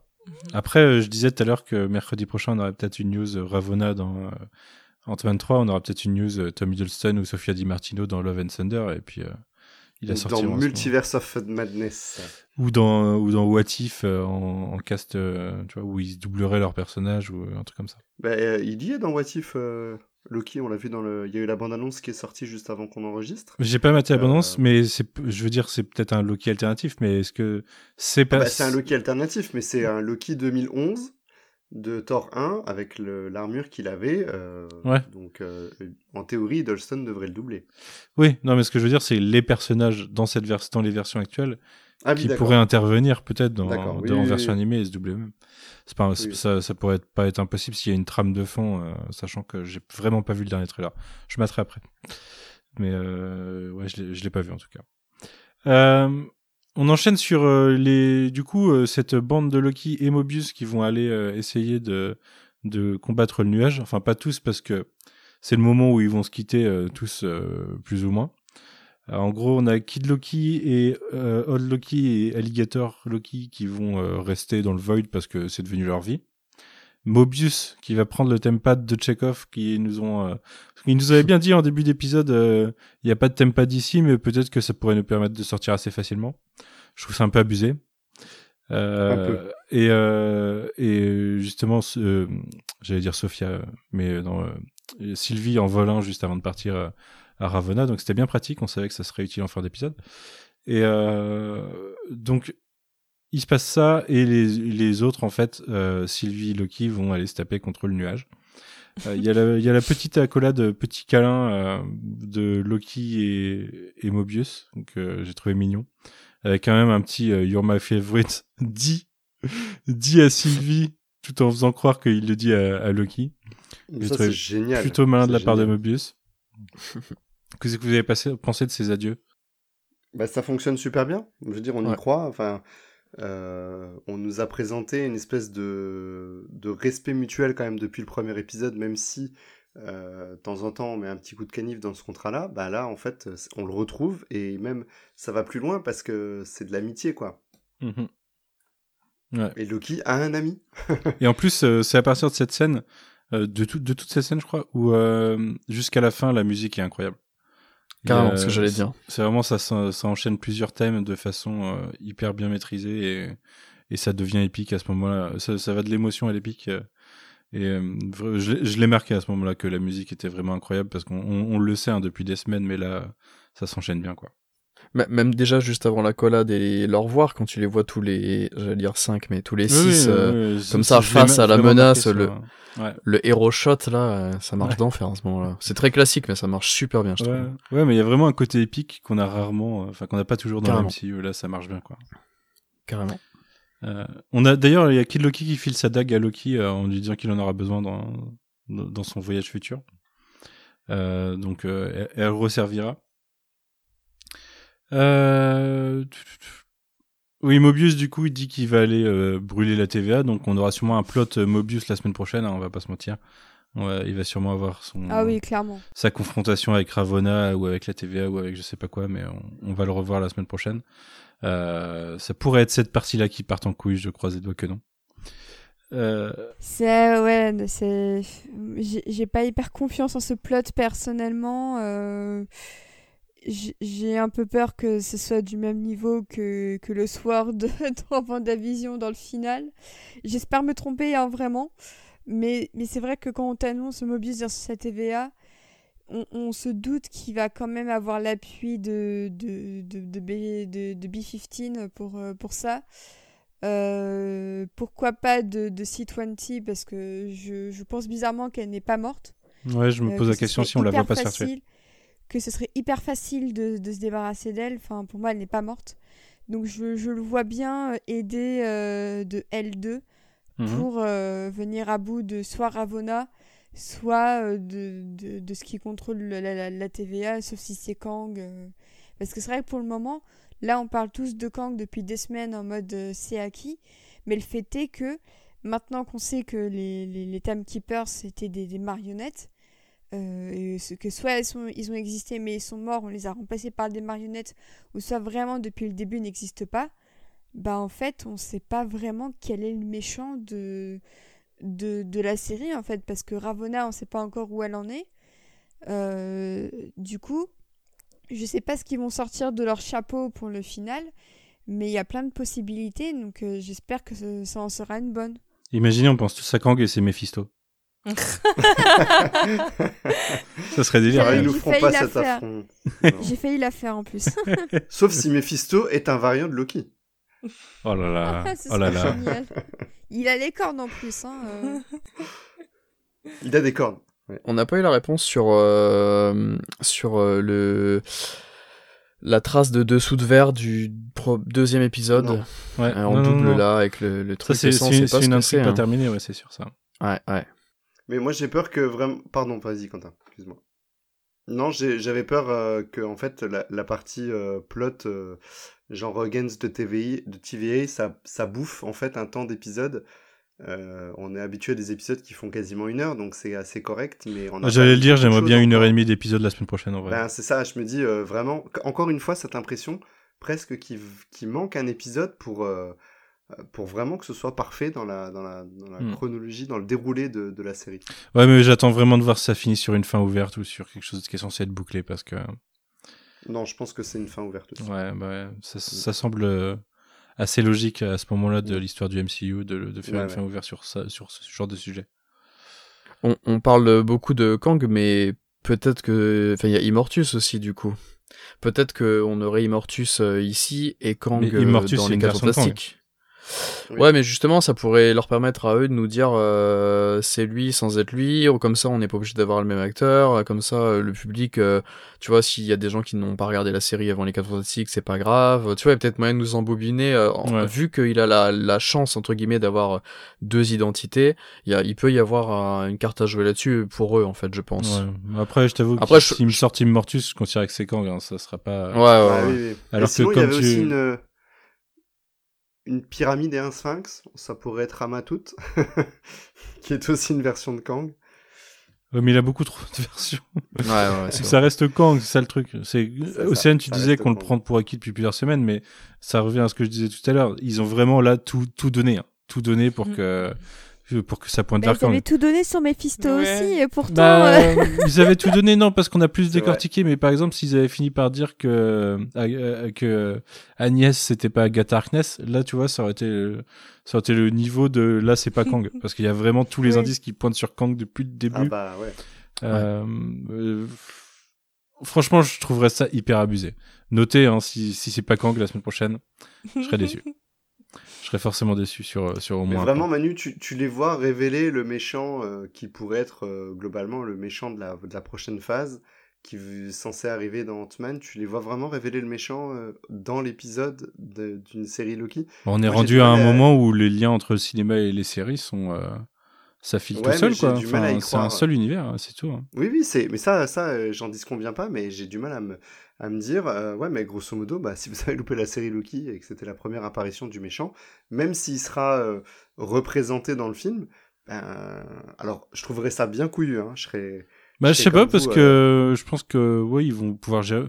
On parlait euh, en off il y a pas longtemps, alors t'étais pas dans cette conversation là, mais euh, sur euh, pour ceux qui le savent pas, sur Vendavision sur Disney la post générique de du final a été modifiée. Quentin t'en Elle a sais été peut-être plus que retravaillée, moi, ouais. mais elle a été retravaillée ouais, visuellement. Et, Ouais. euh, et la théorie de Quentin, et je pense que tu l'as peut-être lu en fait, c'est peut-être tout simplement que cette scène-là ils vont la réintroduire dans Doctor Strange 2 et que ils sont en train de l'adapter un Mhm. petit peu. Et, Ah, euh. Tout simplement. et du coup, euh, voilà, même des trucs qu'on qui seraient utiles à savoir pour les films, euh, ils seront représentés d'une façon ou d'une autre en fait. Pas... Oui, ça, on est d'accord, c'est évident, et je trouverais ça couillu justement de, de présenter ton vilain dans une série, euh, parce que au moins ça dirait aux gens, euh, il y a un intérêt à regarder ces séries, mais Ouais, j'ai du sûr. mal à, à y croire. Et, et, et c'est comme si, c'est comme les gens qui n'auraient peut-être pas vu, euh, qui auraient loupé la, la scène post-credits de Avengers 1 à l'époque et qui auraient pas vu euh, Thanos pour la première Thanos, fois, et ben, tu vois, c'est pas grave, ils ont pas loupé Non, non, grand-chose. on est d'accord. Non, non, C'est exactement. Et, et alors là, il bah, faut que je fasse très attention à ce que je dis, mais Manu, arrête-moi surtout, mais euh, il y a un... Il y a un tout petit truc dans Black Widow qui me fait dire qu'ils en sont capables en fait. C'est le, c'est le truc que je voulais vous teaser un peu la semaine dernière, mais sans oser le, le dire. Mais Voilà. effectivement, ils en sont tout à fait capables. Enfin, on y est Et d'ailleurs en que fait. si- et que si le Covid n'avait pas été là, euh, je, je- je pense qu'ils auraient pu aller encore plus loin. En fait, Ouais, ouais. moi, ce que je pense surtout, euh, c'est que si le Covid n'avait pas été là, euh, on aurait eu une surprise, alors que là, j'ai pas eu de surprise du tout. Parce que, Ouais. Ouais. parce que c'était annoncé dans la prod. Et du coup, euh, vous saurez quand vous aurez vu Black Widow, mais euh, attendez-vous à ce que quand vous voyez la post générique, ça soit pas totalement inédit, quoi. et que vous ayez des trucs euh, en tête que vous connaissiez déjà. Mais oui, Ah ça bah, fait ça, fait un lien film euh. Bah, ça- C'est ça. Voilà. Les ponts on- existent on déjà, en fait. compris, du coup. Il y a Kang dans Black Widow. Voilà. Et Ah, ils Mephisto, malins, et ils avaient tout prévu. Mais euh, ouais, ouais. Euh, on en arrive à. pour revenir sur Ouais, vas-y. pour revenir sur la scène sur la scène dans laquelle on était juste avant de que Kid Loki donne la dague, on voit qu'il a un euh, di- euh, j'allais dire device euh, un, un, un appareil bidule, dans les ouais. mains qui, dé- qui qui un bidule qui détecte les anomalies et venant de d'un groupe de de magiciens comme ça, euh, c'est un peu bizarre cette espèce de petite petite machine qui trimballe comme ça. C'est un détail, c'est pas grand chose, mais ça m'a au, au départ je me demandais ce qu'il foutait avec ça dans les mains en fait. Ouais, ouais, il détecte les prochaines arrivées, euh, les prochaines. euh, D'anomalie, ouais. Prochaine branche, ouais, c'est ça, les arrivées de branches. Mais euh, ouais, ouais, je je sais pas. Peut-être que c'est un truc que, que quelqu'un d'autre a construit dans cette euh, dans cet endroit en fait. hein, on, on sait pas, mais Ouais. c'est sûr que si c'est lui qui l'a construit, c'est un peu out of character. Mais pourquoi pas hein, ça, lui permet d'avoir une autre identité après tout. Euh, on en arrive du coup à ce qui va constituer la scène finale, donc euh, où euh, Sylvie et Loki vont aller attaquer Aliot. L'un devant faire diversion et l'autre, Sylvie, essayant de l'enchanter. Euh, donc Loki tente de faire diversion, mais ça marche pas totalement parce que euh, euh, ce que fait Sylvie intéresse un peu plus Aliot et euh, elle est sauvée au dernier moment par classique Loki et sa scène incroyable. Euh, Oh là là. C'est là qu'on a le I think we're stronger than we realize. Et euh, bah, Quentin, est-ce que tu veux en parler, toi qui adore Richard. Grant, qui l'attendait avec impatience? Euh, bah, je- j'en attendais pas tant en fait. Là, j'ai Mm. été complètement comblé. Euh, ça faisait Ah ouais. longtemps que j'avais. Tout à l'heure, je, je parlais du fait que j'ai- pas aimé Black Widow et que j'avais pas aimé euh, Far From Home la dernière fois que j'avais vu du MCU au cinéma. Et ça faisait longtemps que j'avais pas eu des. Enfin. Un, un passage, hein, une scène aussi épique dans le MCU qui m'a vraiment vraiment beaucoup plu. Enfin, tout simplement depuis la fin de, de Endgame. Là, j'avais vraiment des. C'est c'est tout con, hein, mais j'avais vraiment des frissons sur sur, sur ce passage-là. Euh, Lui, il joue très Avec très bien, alors que incroyable encore. avec une musique incroyable qui fait beaucoup là-dedans effectivement euh, faut pas oublier qu'en plus voilà il a un costume des plus ridicules mais que ça marche d'enfer enfin c'est vraiment Kermit le, le, le costume les couleurs et tout mais ça marche d'enfer il joue super bien euh, le cet Asgard là ça marche franchement au niveau budget j'étais un peu surpris ça ça envoie Ouais. vraiment super bien sur ce sur ce passage et euh, même même le, le ils sont que trois et en fait ils sont sur un dans un hangar avec un fond vert mais je trouve que ça, ça marche vraiment bien la, la représentation des pouvoirs qui m'avait vraiment déçu sur sur WandaVision là ça ça envoie même si voilà c'est toujours un peu les, les petites les, les, les auras de couleurs comme ça c'est toujours un peu représenté de la même façon c'est pas hyper hyper créatif non plus mais je trouve que cette, cette scène est hyper épique elle marche super bien et j'aurais aimé un truc un peu comme ça sur le la scène de, de Doctor Strange sur la fin d'Endgame euh, la scène pourrie où il, il est avec son petit barrage dans son coin j'aurais aimé un truc aussi grandiose que ça en fait là il y a vraiment le côté grandiose euh, Mhm. on sait qu'il va y passer et tout, mais ça marche super bien, je trouve. Gros gros Et coup de puis cœur le là-dessus. fait, le, le fait qu'il fasse revivre Asgard une dernière fois, Ouais, parce qu'on grave. sait Son qu'il va As- mourir son et que Asgard. Asgard lui manquait. Enfin, ça m'a dévasté en fait. Mm. C'est, en fait, pour le coup, sur, sur le coup, je me suis dit, mais attends, mais il refait Asgard et avec mon collègue, on s'est dit, ah, mais c'est trop bien, c'est trop beau et tout ça. Est-ce qu'il voulait Et retrouver sa j'ai maison réalisé que- C'est ça, et puis j'ai réalisé en fait que bah il y avait un sens derrière tout ça, qu'il aurait pu, en fait, il aurait pu créer n'importe n'importe quoi, mais qu'il a créé Asgard. Et, euh, et c'est envoyé pas mal de, de tweets passés sur le sujet que je me suis dit, mais en fait c'est déchirant. Enfin, le mec toute sa vie euh, quasiment a été séparé de sa maison et la dernière chose qu'il a voulu voir avant de mourir, c'est ça en fait. Et c'est vraiment par petites touches, ils- insistent pas dessus parce que tu peux très bien te dire qu'aussi Asgard c'est juste stylé comme vision au final. hein. Et c'est ce que je me suis dit là, en, en voyant ça la première fois. Mais quand tu, tu comprends un peu le sens plus profond, tu te dis putain, mais c'est- vraiment hyper triste. Et la manière dont il le joue avec ce sourire un peu diabolique à la Hiddleston justement, mais qui en même temps est content parce qu'il sait qu'il meurt en faisant le bien. Et au fond, bah, c'est un peu tout l'enjeu de l'arc de ce nouveau Loki au final, c'est que il finit par, par faire le bien. Bah, je trouve ça hyper touchant et en fait ça m'aurait limite pas dérangé de voir le Hall de Loki mourir dans le final pour accomplir encore plus euh, ce qu'a voulu faire le, le Loki qu'on connaît en fait, bizarrement. Mhm. Euh, moi, cette scène, je vais vous la raconter du point de vue de, de mon dernier, qui a 11 ans et demi. euh, parce que comme je vous l'ai dit, on regarde des épisodes ensemble et hum, ça lui arrive pas souvent, mais il a été emporté en fait parce qu'au moment où le où il voit ce, ce classique Loki en train de monter son illusion, il se met à genoux sur le, il était sur le lit et il se met à genoux et il sautille avec les poings fermés et puis il fait ouais. Hmm. Et en fait, ça résume bien l'intensité de la scène et à quel point bah, ça peut nous emporter.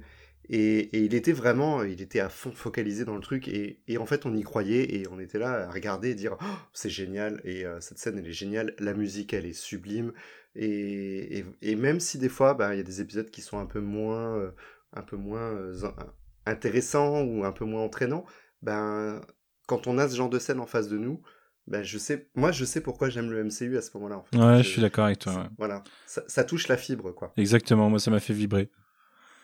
Et ce qui est génial dans tout ça, c'est qu'il fait ça et on trouve ça hyper stylé avec son costume classique, quoi. Mais oui, C'est un vieux ça. mec dans un pyjama et, euh, et on trouve ça trop stylé parce que ça marche. Enfin, il n'y a pas de problème à ce que ça marche. quoi.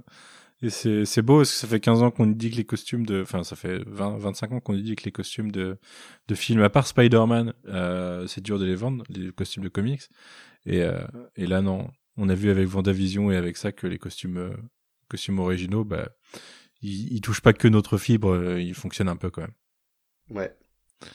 Euh, Il relâche un Glorious Purpose d'ailleurs quand, euh, quand euh, il est sur le Mm. point de mourir. Mais, euh, mais ouais, en tout cas, trop cool. Et ça permet de l'autre côté à, à Sylvie et Loki de s'allier. Euh, J'ai j'ai noté le pouvoir des deux nous délivrera pour ceux qui connaissent la VF de Charme de l'époque. c'est vrai. C'est vraiment, on serre nos points et puis, euh, et puis euh, à nous deux, on va y arriver quoi. mais c'en est, c'en est Ah, pas c'est moins un stylé. hein. classique, hein. Ouais. C'est un classique. Bah bien sûr, bien sûr, avec le We Are the Same, donc euh, ça va fonctionner. Euh, donc c'est vraiment en plus euh, le, le discours que tu défends Manon du euh, Mhm. apprendre à s'aimer soi-même. euh, on est à fond dedans. là. Ils, ils acceptent qu'ils sont ils sont deux, par, deux, deux faces d'une même pièce et, euh, et ils arrivent à prendre le contrôle de ce putain de Elliot et euh, et ça ouvre sur la, la vision qu'avait eu Sylvie un peu plus tôt. C'est ce qu'on voit au final. Ça s'ouvre sur l'autre côté du void. Ça vous, ça vous chauffe ou pas ça pour Et moi à ce moment-là en plus quand on voit ça, je, je- ils auraient mis un logo Journey into Mystery par-dessus l'image. Ça aurait euh, hyper bien collé quoi. Ça aurait fait couverture de comic book. euh, vraiment tu rentres dans un truc mystérieux. Euh, moi, j'avais un feeling Senseiya à l'ouverture du, du nuage et j'avais l'impression d'arriver aux enfers avec le, le château de Pandore et de Radamante. Mhm. Et je trouve qu'on a un peu cette fibre aussi euh, avec bah, justement Elliot, qui, comme tu disais Manu tout à l'heure, c'est un peu le cerbère qui garde le l'antre du grand méchant.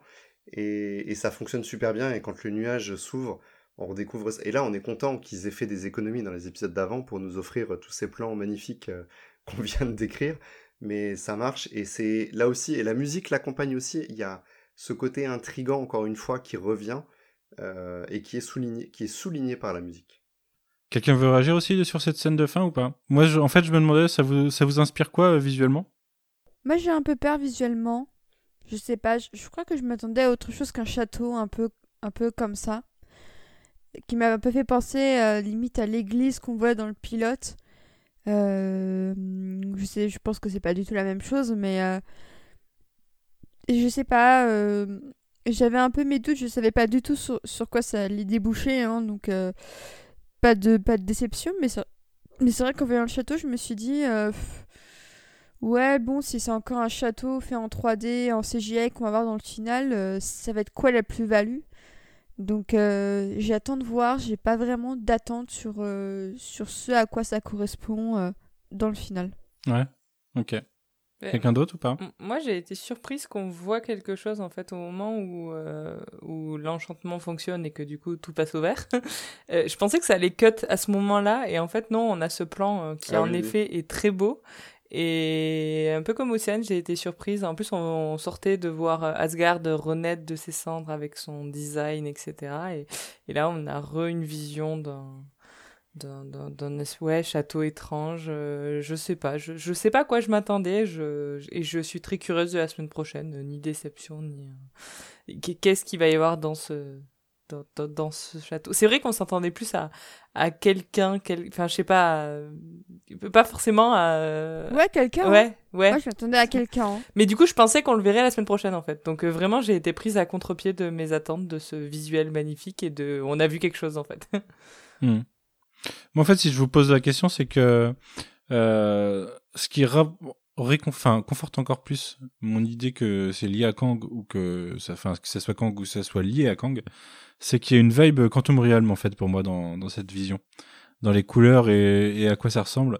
Et en fait, je trouverais ça totalement euh, cohérent que ça soit que ces limbes, cette convergence de timeline, bah ça soit dans le Quantum Realm en fait, ça se positionne Oui. dans le Quantum Realm. Bah ouais. Parce que euh, bah déjà euh, l'idée de enfin la, la physique quantique crée la la- l'idée des mondes parallèles. Et euh, et du coup euh, même dans dans Endgame ils servent du quantum realm pour traverser euh, dans le temps et en fait changer de dimension quasiment. Et et, et Ant-Man 3 avec Kang c'est Quantum Mania. Donc euh, clairement ça va réexplorer encore le Quantum Realm. Euh, j'ai vraiment l'impression que c'est quelque chose qui se situerait là-dedans. Alors je, je suis pas enfin c'est pas fait, hein, je suis pas sûr, mais euh, je sais pas la, la vibe dans la colorimétrie, dans ce à quoi ça ressemble. Je me dis que c'est peut-être un bout du Quantum Realm en fait, euh, là où ils sont. J'espère que ce sera plus réussi que dans Ant-Man 2, du coup. Euh, visuellement Oui. également, même si on est dans Oui. la série et que du coup, euh, Mhm. je, je- tu, tu me fais un peu peur. À la fois, je trouve que c'est une, très bonne idée, c'est et peut-être même une façon de racheter un peu la façon dont on nous a présenté une première fois le Quantum Realm, mais pourquoi pas. Il y avait cette euh, théorie aussi, euh, dont je crois qu'on n'a pas été évoquée dans le podcast, comme quoi effectivement la- le, le TVA était euh, visible en fait dans le royaume quantique au moment de, de, de Ant-Man 2, justement. Ah ouais? Ah, J'ai pas vu ça. Ouais, ouais, ouais. Et en fait, quand, quand il voyage et que il y a sur un plan de la droite, on voit une espèce de, de ville. Enfin, ça ressemble à une ville qui serait un peu en bouteille, comme, euh, comme dans Superman, avec euh, les villes que Brainiac euh, euh, arrive à Ah. rétrécir. Et, Ok. et elle serait dans un coin de l'écran vers la droite. Et donc, du coup, il y avait théorie comme quoi ça pourrait être le, le TVA à cet endroit-là. D'accord, ouais, bah c'est pas impossible. Mais en tout cas, oui, euh, c'est c'est sûr qu'on voit des espèces de trucs qui ressemblent à des villes en fait quand on parcourt ça. Donc, euh, ouais, il doit, il doit y avoir quelque chose. Dans, dans tous les cas, euh, je viens de retrouver la photo là, euh, au-dessus de cette espèce de château, euh, citadelle, euh, quelque chose comme ça. Les couleurs qui sont dans le ciel, c'est, alors moi j'y crois pas du tout à Kang, mais c'est vraiment les couleurs de Kang là. C'est vraiment le, le même, le même bleu et le même violet, euh, bordeaux un peu. Euh, donc peut-être, je sais pas. Je, je reste très curieux. J'ai fait un arrêt sur image, j'ai essayé de zoomer, mais je saurais pas dire du tout là. Vous voyez que ça sera décevant aussi- si c'est pas Kang. Oui, Wow. mais euh, justement, si on, on reste un peu dans l'univers des, euh, des FF, j'avais lu aussi une théorie comme quoi les, les gens avaient imaginé que ça pourrait être la zone négative, Ouais. histoire de- d'introduire, euh, de commencer à introduire des, des éléments de la mythologie sans forcément euh, toucher en direct aux, aux 4 fantastiques ou à leur famille. Mhm. Bah, je me dis pourquoi pas, ça serait, ça serait intelligent et malin. Et puis même là, on peut la relier, euh, enfin le MCU peut très bien relier la zone négative et le royaume quantique sans aucun Ah oui, problème. ils font ce qu'ils veulent, oui. euh, Ils réinventent leur mythologie. euh. Exactement. C'est comme là, bah, on a eu, euh, on, a cru à des, euh, à des twists parce que euh, on pensait que c'était Sylvie l'enchanteresse plutôt que Lady Lucky. Au final, c'est un mélange des deux, quoi. Ouais. Ils peuvent réinventer des trucs comme ça. Ah, elle, elle a quand même, et on le voit très bien quand elle est dans la voiture sur ses gantelets, elle a vraiment les, les, les motifs que euh, a l'enchanteresse dans son costume classique des Et comics. surtout, et surtout, t'as Loki qui et Sylvie qui demande un nouveau costume à un moment donné. Il y a un dialogue Ouais. qui va dans ce Oui, sens. Donc vrai. je suis certaine que là c'est son costume euh, provisoire et qu'elle aura un costume en mode Ah, vert comme euh, l'enchanteresse dans le final. Enfin, Ah oui, mais ils vont en faire ma Ils vont en faire façon. oui, ouais, ça va être ouais. l'enchanteresse. Mais Bah, c'est Loki. le fait qu'ils insistent autant, autant sur enchantement, Oui. bah, c'est pas Ouais. dans. Voilà. Ouais. Oui, on Ça, en a parlé en effet. Ouais. Plus euh, Enchant, euh, c'est- c'est- c'est assez évident et moi franchement ça me dérangerait pas du tout qu'elle soit l'enchanteresse, euh, bien au contraire. D'a- D'ailleurs, on n'en a pas parlé de, depuis, depuis, je sais plus le troisième épisode, mais, euh, mais la classe de Tom Hiddleston dans son pantalon tout simple avec sa chemise et sa cravate, il porte quand même une cravate depuis cinq putains d'épisodes. et je trouve ça dingue que, et genre vraiment, je me le suis dit avec toutes les versions de Loki autour de lui qui ont justement une, une version plus ou moins d'un costume classique ou des trucs liés à Asgard ou des enfin en tout cas et, genre lui il est vraiment dans son euh, costume cravate. Bon il a tombé la veste depuis un petit moment mais et, je, trouve ça génial que, que en fait ça ça le met en décalage visuellement avec tous les autres personnages. Et, et ça et ça le rend unique mais je, je sais pas il y a un truc qui fonctionne super dans cette idée qui est vraiment une idée toute naze. Il y a vraiment un gars dans la writer's room qui a dû se dire Hé les gars, si on le laissait pas en costume pendant, pendant six épisodes, ils se sont dit Ah ben ouais, c'est peut-être mieux que de lui retrouver un costume. Et je sais pas. Mais il y a, y a pas un des Loki à un moment donné qui dit que le, que le costume est pas confortable ou quelque chose de, de cet ordre-là Sylvie dit ça, ouais. Bah, Sylvie, Oui, voilà, c'est Sylvie qui dit ça. Exactement, exactement. Bah, tu vois, Manon. Euh, Mais elle, elle, elle, dit ça de son costume. Et du coup, elle doit être jalouse de, de, Peut-être. de, de la chemise de Loki. Mais il porte une cravate, euh, moi ça, ça me dépasse. Dans les trailers, on le voit en King Loki vraiment euh, à Asgard et tout, et ça on n'a pas encore vu. Alors je pense que ce sera la semaine prochaine. J'ai peur que ce soit la. Et d'ailleurs dans les, dans les bandes annonces, on voit aussi des. Bah, en fait, ce qui, ce qui est très certainement les couloirs du château, euh, avec ses tons violacés et ses portes un peu qui ressemblent au Nexus qu'on avait dans, dans le sous-sol d'Agatha, dans mm WandaVision. Et donc, euh, a priori, euh, enfin, on, va, on va voir ça la semaine prochaine. Et d'ailleurs, c'est un King Loki qui possède le costume d'origine, enfin, le costume qu'il avait dans, dans Thor numéro 1. Euh, tout comme Sif, en fait, avait son costume du premier film Thor la semaine dernière. Et c'est marrant, d'ailleurs, il y a des gens qui, qui se sont fait un peu la, la suggestion, donc, je pense pas que ce soit vrai, mais que le symbole rouge derrière la semaine dernière, les thèmes qui passent, ressemblait vachement à des runes ouais, qu'on aurait pu voir dans Vendavision. Et, euh, et en fait, je trouve ça hyper marrant comme théorie parce que, parce que si on se dit depuis tout à l'heure que il peut apparaître, enfin Loki, de par ses pouvoirs, peut apparaître absolument partout, que ce soit Multiverse, Badness ou Torah des sorciers, ou que ce soit dans Ant-Man, bah, en fait, la, la thématique de, de, de, la magie, de la sorcellerie, serait vachement cohérente et applicable euh, entre, euh, entre Loki et un Doctor Strange, en fait. Hmm. Mais quel serait l'intérêt des runes au sein de la salle euh, des gardiens du temps en fait? Bah Loki peut pas utiliser ses pouvoirs donc ça se trouve c'est enfin dans la TVA donc ça se trouve ces runes en fait c'est euh... ah oui qui bloqueraient bah ouais, ils font croire qu'ils ont des colliers pour pour bloquer la magie, alors qu'en fait, ce seraient les runes qui bloqueraient les pouvoirs magiques. Oh, c'est pas les colliers qui bloquent la magie, je crois que c'est euh, c'est l'endroit qui bloque la magie. Hein. Ah oui, c'est l'endroit. Les colliers, c'est pour la boucle, c'est pour les réinitialiser là. C'est juste. Mais c'est intéressant de qu'il y ait ce thème de on bloque les pouvoirs de d'un magicien, dieu ou quoi. Mhm. Enfin, ce serait hyper cohérent, je trouve, avec les runes en tout cas. Moi, j'ai euh, beaucoup ri euh, à voir tous les gens essayer de tordre les runes pour euh, trouver le mot Kang à travers les symboles runiques. je me suis beaucoup marré à voir les gens essayer de faire ça sur Twitter. Mais euh, ça ne marche pas. Sachez-le, ça ne marche pas. Ou pas bien en tout cas. euh, Est-ce que quelqu'un avait quelque chose à rajouter sur cet épisode? Eh ben, King Alligator Loki. Hein, euh, Qui était une peluche sur le tournage. Les photos sont sorties aujourd'hui. C'était trop mignon. C'était trop, mignon. mignon la peluche. Je pense qu'ils vont la sortir euh, d'ici quelques mois chez Disney Store. Et ah, c'est possible. Ma main à couper. Mais, sinon, non, en fait, euh, euh, ce qui est intéressant, c'est que jusqu'à présent, je trouvais que les, les pénultièmes épisodes de, de, des séries Marvel étaient parmi les meilleurs de leurs séries respectives, notamment mhm. l'épisode 5 de Falcon Winter Soldier, qui est pour moi le meilleur de la série et l'épisode 8 de WandaVision qui nous a tous un peu détruits psychologiquement. Mais, mais là, sur ce coup-là, en fait, vu que j'ai été un peu déçue, en fait, par rapport aux deux autres séries où je me suis dit je vais aborder le final en étant euh, hyper déçue, eh bah là, en fait, je suis un peu plus optimiste parce que, euh, contrairement à ce que je disais tout à l'heure, par rapport aux deux autres séries, il y a encore tellement d'inconnus que au final, euh, il y a vraiment de quoi se, se, rassasier à fond. Et, et contrairement aux autres séries où j'étais un peu fataliste en entrant dans le final, là, je suis assez excitée de, de voir ce qui nous attend la semaine prochaine. Euh, et en sachant que au final, euh, peu importe la conclusion de la série, sauf si vraiment euh, énorme foirage comme l'a été pour moi le, final de, Falcon, bah en tout cas le, bilan jusqu'à jusqu'à présent pour moi aurait été plutôt positif. Mhm. Et, et, je ne m'y attendais pas du tout à, kiffer autant la série et à prendre autant de plaisir à en parler semaine après semaine.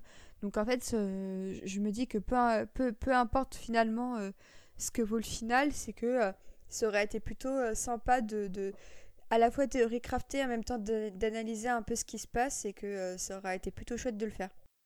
Alors, Hmm. l'énorme foirage du final, c'était pas Falcon Winter Soldier, c'était WandaVision. non, c'était Falcon et Winter Soldier. je. Moi, je dirais que c'était plutôt les deux, mais pas aussi fort Voilà. que vous en avez parlé. mais- Rappelons qu'il y a des gens qui préfèrent euh, Falcon et Winter Soldier avant Vision ici, c'est vrai. on, on- on ne les citera pas, bien sûr. On ne citera pas Quentin. les, les, les fous, les fous. euh, bah écoutez, je propose qu'on se laisse sur ces bonnes paroles. Euh, en attendant, est-ce que quelqu'un a une actu à partager? Quentin? Alors moi, je voudrais juste faire un petit euh, SO à notre collègue euh, Queen Jolinar qui aujourd'hui a partagé son, son le premier épisode de, de- Ouais. de- d'un nouveau podcast qui s'appelle Pastille X et qui reviendra apparemment chaque semaine sur euh, les sorties comics. euh, ce sera son retour sur les sorties comics euh, autour de, de tout ce qui est X-Men Ouais, euh, via des, des petits podcasts. Donc euh, voilà. Ouais, ouais, ouais, elle a décidé de faire ça, je crois, pour ses, à la base pour ses potes de Comic City, qu'on salue. Mais, euh, mais je vous invite à écouter. Alors moi, j'ai pas encore écouté parce que je veux pas me faire spoiler. J'ai du retard sur les X-Men en ce moment. J'ai un gros run à rattraper. Mais, euh, mais ouais, ouais. Et en plus, euh, sachant ce qui est sorti la semaine dernière, j'imagine le contenu de la pastille de cette semaine un petit peu, en partie. Et euh, Ouais. j'ai pas hâte d'en arriver là. Euh, Quelqu'un d'autre a une actu? Manon, t'as une actu euh, dans ta vie professionnelle, je crois. Euh, oui, mais tout le monde s'en fout. Bah non, Non, mais je- non, parce que les gens savent du coup maintenant que tu vas avoir un boulot et que tu vas avoir plus de temps à côté, puis de salon week-end pour pouvoir euh, lancer euh, lancer ce, ce qui doit être lancé. Oui, mais ouais, ouais, ben ouais, on se dit, on, on se- on se dit que d'ici septembre, j'essaie d'avoir un vrai truc. Mais, Hmm, ok. euh, mais on se dit. J'ai lâché le mot septembre. Hein. Est-ce qu'on fait un pari sur euh, est-ce que tu le lanceras avant que je lance un prochain spin-off du coin pop? Euh, non, mais ça, tu vas, tu vas plus vite que ton ombre, Manu, c'est- je, je tiendrai pas. Ok, très bien. T'aurais Parce perdu. qu'il y hein. a d'autres versions de Manu qui écrivent déjà des, des spin-offs du coin pop euh, en même temps? Il y a toujours, euh, je- je- il y, a, il y a toujours un- une idée euh, quelque part dans ma tête. Et, euh, et en l'occurrence, il y en a une. Mais euh, c'est juste qu'il faut trouver le temps. Océane, Ah pas d'actu en ce moment. Le Lemon Adaptation Club, c'est toujours en pause. Ouais, Infusion ouais, aussi honnêtement, je fais le... Ouais, ouais, bah on, on essaie un peu de reprendre Infusion, donc euh, là on a un bon sujet sur les thés glacés qui va sûrement arriver et j'ai reçu un, un énorme, une énorme boîte de thés glacés pour mon anniversaire, donc j'ai de quoi tester euh, pour, euh, pour ça. Mais sinon en ce moment en fait c'est- un peu la, la course au, au boulot. Celui qui, qui paye les factures, qui aide à payer Disney+, hein, pour, euh, pour être honnête. Alors que je bosse pourtant pour, euh, pour Jeff Bezos. Mais euh, sinon, euh, non, grosse pause. euh, et là, mon, mon seul podcast, j'ai envie de dire, hebdomadaire, bah, c'est le, le coin pop. Et, euh, et c'est déjà pas mal. hein. c'est déjà pas mal. Euh, parce que moi, j'ai pas que le point coin pop, du coup, en plus, c'est ça le pire. Euh, bah, mon- euh, Loïc, déjà, est-ce que t'as une, pro une promo, une actu, quelque chose? Non, Tu vends en pas de ce moment, voiture, euh, c'est bon. non, je vends des Thermomix. euh, si vous avez envie d'acheter un Thermomix, vous ben, pouvez écoutez, me joindre sur Twitter. si euh, voilà, si jamais vous voulez acheter un Thermomix, euh, c'est Lord of the Seats 1, je crois. Sur Twitter. Sur Twitter. du voilà, coup- et je me ferai un plaisir parce qu'on peut même les faire à distance, donc il n'y a, y a aucun problème. Sinon, non, comme toujours, l'actualité Star Wars est toujours plutôt en berne en ce moment. Il y a toujours euh, pas grand chose. Alors, on a des, des sorties comics euh, VF qui ont eu lieu, donc on va euh, pouvoir tout doucement reprendre nos enregistrements d'émissions euh, sur les sorties littérature. Euh, et puis du coup, bah, ce que je fais, c'est comme j'ai un petit peu de temps devant moi, je vais à la médiathèque et puis je, j'emprunte des comics que je n'ai pas lus, euh, histoire de, de parfaire un peu tout ça. Ok, ok. Parce que grâce à Quentin, grâce à Quentin, j'ai découvert que que Jane Foster était devenue une Valkyrie Ah bah oui. et euh, il, il se trouve, bah, je pense que c'est Ça elle. fait genre 3 ans. Mais oui, mais en fait, j'avais, je suis passé totalement à côté et il se trouve que j'ai trouvé le volume de Valkyrie à la médiathèque. D'accord. J'ai dit, bah, ah oui, bah ça, faut que je lise euh, grâce à Quentin. Je vais lire ça. Merci, Eh Quentin. bah, bravo, bravo Quentin. Go. De rien. Un personnage que j'aime vraiment, vraiment beaucoup. hein. Ouais, ouais, c'est cool. Ouais. Grave. De mon côté, bah, hum, alors sur le coin pop, euh, en ce moment c'est pas mal YMCU. Vous en, avez- vous en aurez eu deux cette semaine. Euh, la semaine prochaine, il y aura le grand final. Euh, D'ailleurs, Loïc revient la semaine prochaine si t'es dispo. hein. C'est le, Bah, le écoute, grand final pour Loki. si- Du coup, tous ceux qui ont si participé peuvent revenir. Euh, j'ai fait pas mal de de shitlist, euh, j'en fais toutes les deux semaines, donc euh, il y en a eu quelques-uns. Il y a celui sur les comédies musicales avec euh, Victoire tu peux, qui est sorti cette semaine sur les, sur, sur les réseaux. Euh, on a enregistré un Retour vers le Turfu sur Inglourious Bastard cette semaine aussi. Il y a celui du Seigneur des Anneaux qui devrait... Du silence des agneaux, excusez-moi, putain. Qui devrait... c'est le, le lapsus classique. qui devrait sortir bientôt. Et sur le coin pop, bah, Tales from the Sewer, euh, vous le retrouverez dès qu'on enregistrera, mais euh, notre cher Romuald a eu un bébé la semaine dernière. Donc euh, félicitations à toi Romuald. Et euh, Bravo Enfin c'est pas lui qui l'a délivré du coup. Ouais. Donc euh, Non, non, non. félicitations à toi aussi. Mais euh, mais euh, voilà donc euh, quand on pourra enregistrer on enregistrera. Site Alpha, bah c'est pareil il faut qu'on se case ça. Peut-être la semaine prochaine qu'on enregistrera. Mais ça a été compliqué ces dernières semaines. Et puis euh, bah Cadran Pop c'est Guigui qui gère. On en a enregistré un cette semaine. On en enregistrera un en présentiel pour la première fois bientôt le 31 juillet. Donc il y en a quelques-uns qui vont arriver encore qui sont dans qui sont dans les tuyaux. Et puis bah euh, on se retrouvera sur mon prochain spin-off bientôt et Quentin prépare des trucs. Et du coup, euh, je- ouais, si vous avez aimé le podcast euh, Refn, euh, on est en train de préparer un podcast sur euh, le réalisateur Neil Blomkamp qui devrait sortir, je sais pas, au mois d'août, je pense. Qui devrait pas durer son 4 pro- heures du coup normalement. Mais euh, Non, je pense pas. Il a que trois films, donc même s'il a beaucoup de courts métrages et qu'on a pas mal de choses à dire, surtout sur, sur ses projets avortés, ça durera pas aussi longtemps que celui de, de Refn, mais ça devrait sortir avant la sortie de son prochain film euh, démonique. Mhm. Donc euh, j'imagine ouais courant août. ouais, on va faire ça sur août. Ouais. C'est ça. aura un peu plus de calme, même si fin de mois ici il y aura des podcasts Camelot. Guigui va débriefer le film. Euh, Alors justement Manu, Ouais. euh, je... il m'a recruté pour cette émission. Pour laquelle Euh, ah oui, celle euh, du coup en sortie de film. Voilà. Mais c'est parce que vous le- habitez euh, proche. Parce qu'on est, euh, voilà, on est de la même ville, mais euh, c'est la première fois que je vais euh, enregistrer un podcast en présentiel. C'est vrai? Euh, oui, ça ne m'est jamais arrivé et du coup, bah, je suis bien content. En plus, sur quelque chose que je ne maîtrise pas du tout, donc c'est parfait. Eh ben c'est cool. Et oui, oui, du coup, ça sera en présentiel dans l'Est, donc euh, ça sera sans moi. Mais euh, on se retrouve avec euh, Guigui, Yasmina et euh, peut-être d'autres gens d'ailleurs. Euh, pour un présentiel aussi qu'on enregistrera le lendemain du cadran pop euh, en présentiel. Je profitais d'être à Paris avec Guigui pour euh, qu'on enregistre d'autres podcasts. Je crois qu'il m'a dit qu'il enregistre 7 podcasts dans le week-end, je crois. Je pense que, oh, honnêtement, je pense qu'il veut faire une bataille d'ego avec moi. Il m'a un peu teasé qu'il voulait battre mon record. Et euh, mais vas-y Guigui, je te le laisse. pas mal. Et euh, autour de, du quadrant pop, en août, il y a aussi la reprise de Lower Decks. Tout à fait. Donc ça va reprendre euh, plus régulièrement. Alors l'année dernière, on a fait. euh, Alors déjà c'était compliqué parce qu'il n'y avait pas de diff française encore. Depuis c'était Ouais. diffusé sur Prime. Je sais pas d'ailleurs d'ailleurs si ça sera diffusé a posteriori ou en par semaine. Je suis pas sûr que Prime fasse du par semaine. euh. Peut-être que tu as des infos, Océane, mais je suis pas sûr.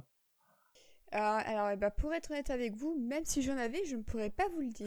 Ah mais ça aurait pu être une, euh, ça aurait être de- enfin public en fait et j'étais passé à côté. hein, c'est pour ça que je demande. Mais euh, non, non, il n'y a, il y a mais- aucune annonce publique euh, pour le moment. Ouais, ouais, ouais. Bah, je, je- bah, moi, j'ai le sentiment que ça sera en one shot à la fin comme euh, la dernière fois. Mais euh, Ouais. ma- matez-vous le World Deck si vous aimez Star Trek, c'est assez marrant. Si vous, vous avez jamais maté Star Trek, c'est un, à la rigueur, c'est un point d'accès sur l'univers. hein. Vous aurez pas toutes les références, mais c'est assez marrant. Mais oui, on va, on va reparler de Star Trek un peu plus régulièrement du coup. Euh, quelle autre très longue? Je vais vous souhaiter une bonne fin de soirée et un bon week-end. Euh, N'hésitez pas, euh, si vous l'avez pas encore fait, à l'écouter, le podcast Black Widow qui est sorti hier. Et puis, euh, on se retrouve euh, la semaine prochaine pour le grand final de Loki et euh, des déceptions ou non. Mais on en reparlera sur le moment. Je vais passer ma semaine joyeuse euh, en, en repensant à cet épisode en tout cas. Et puis, euh, à bientôt, salut Salut Salut Ciao, ciao. Salut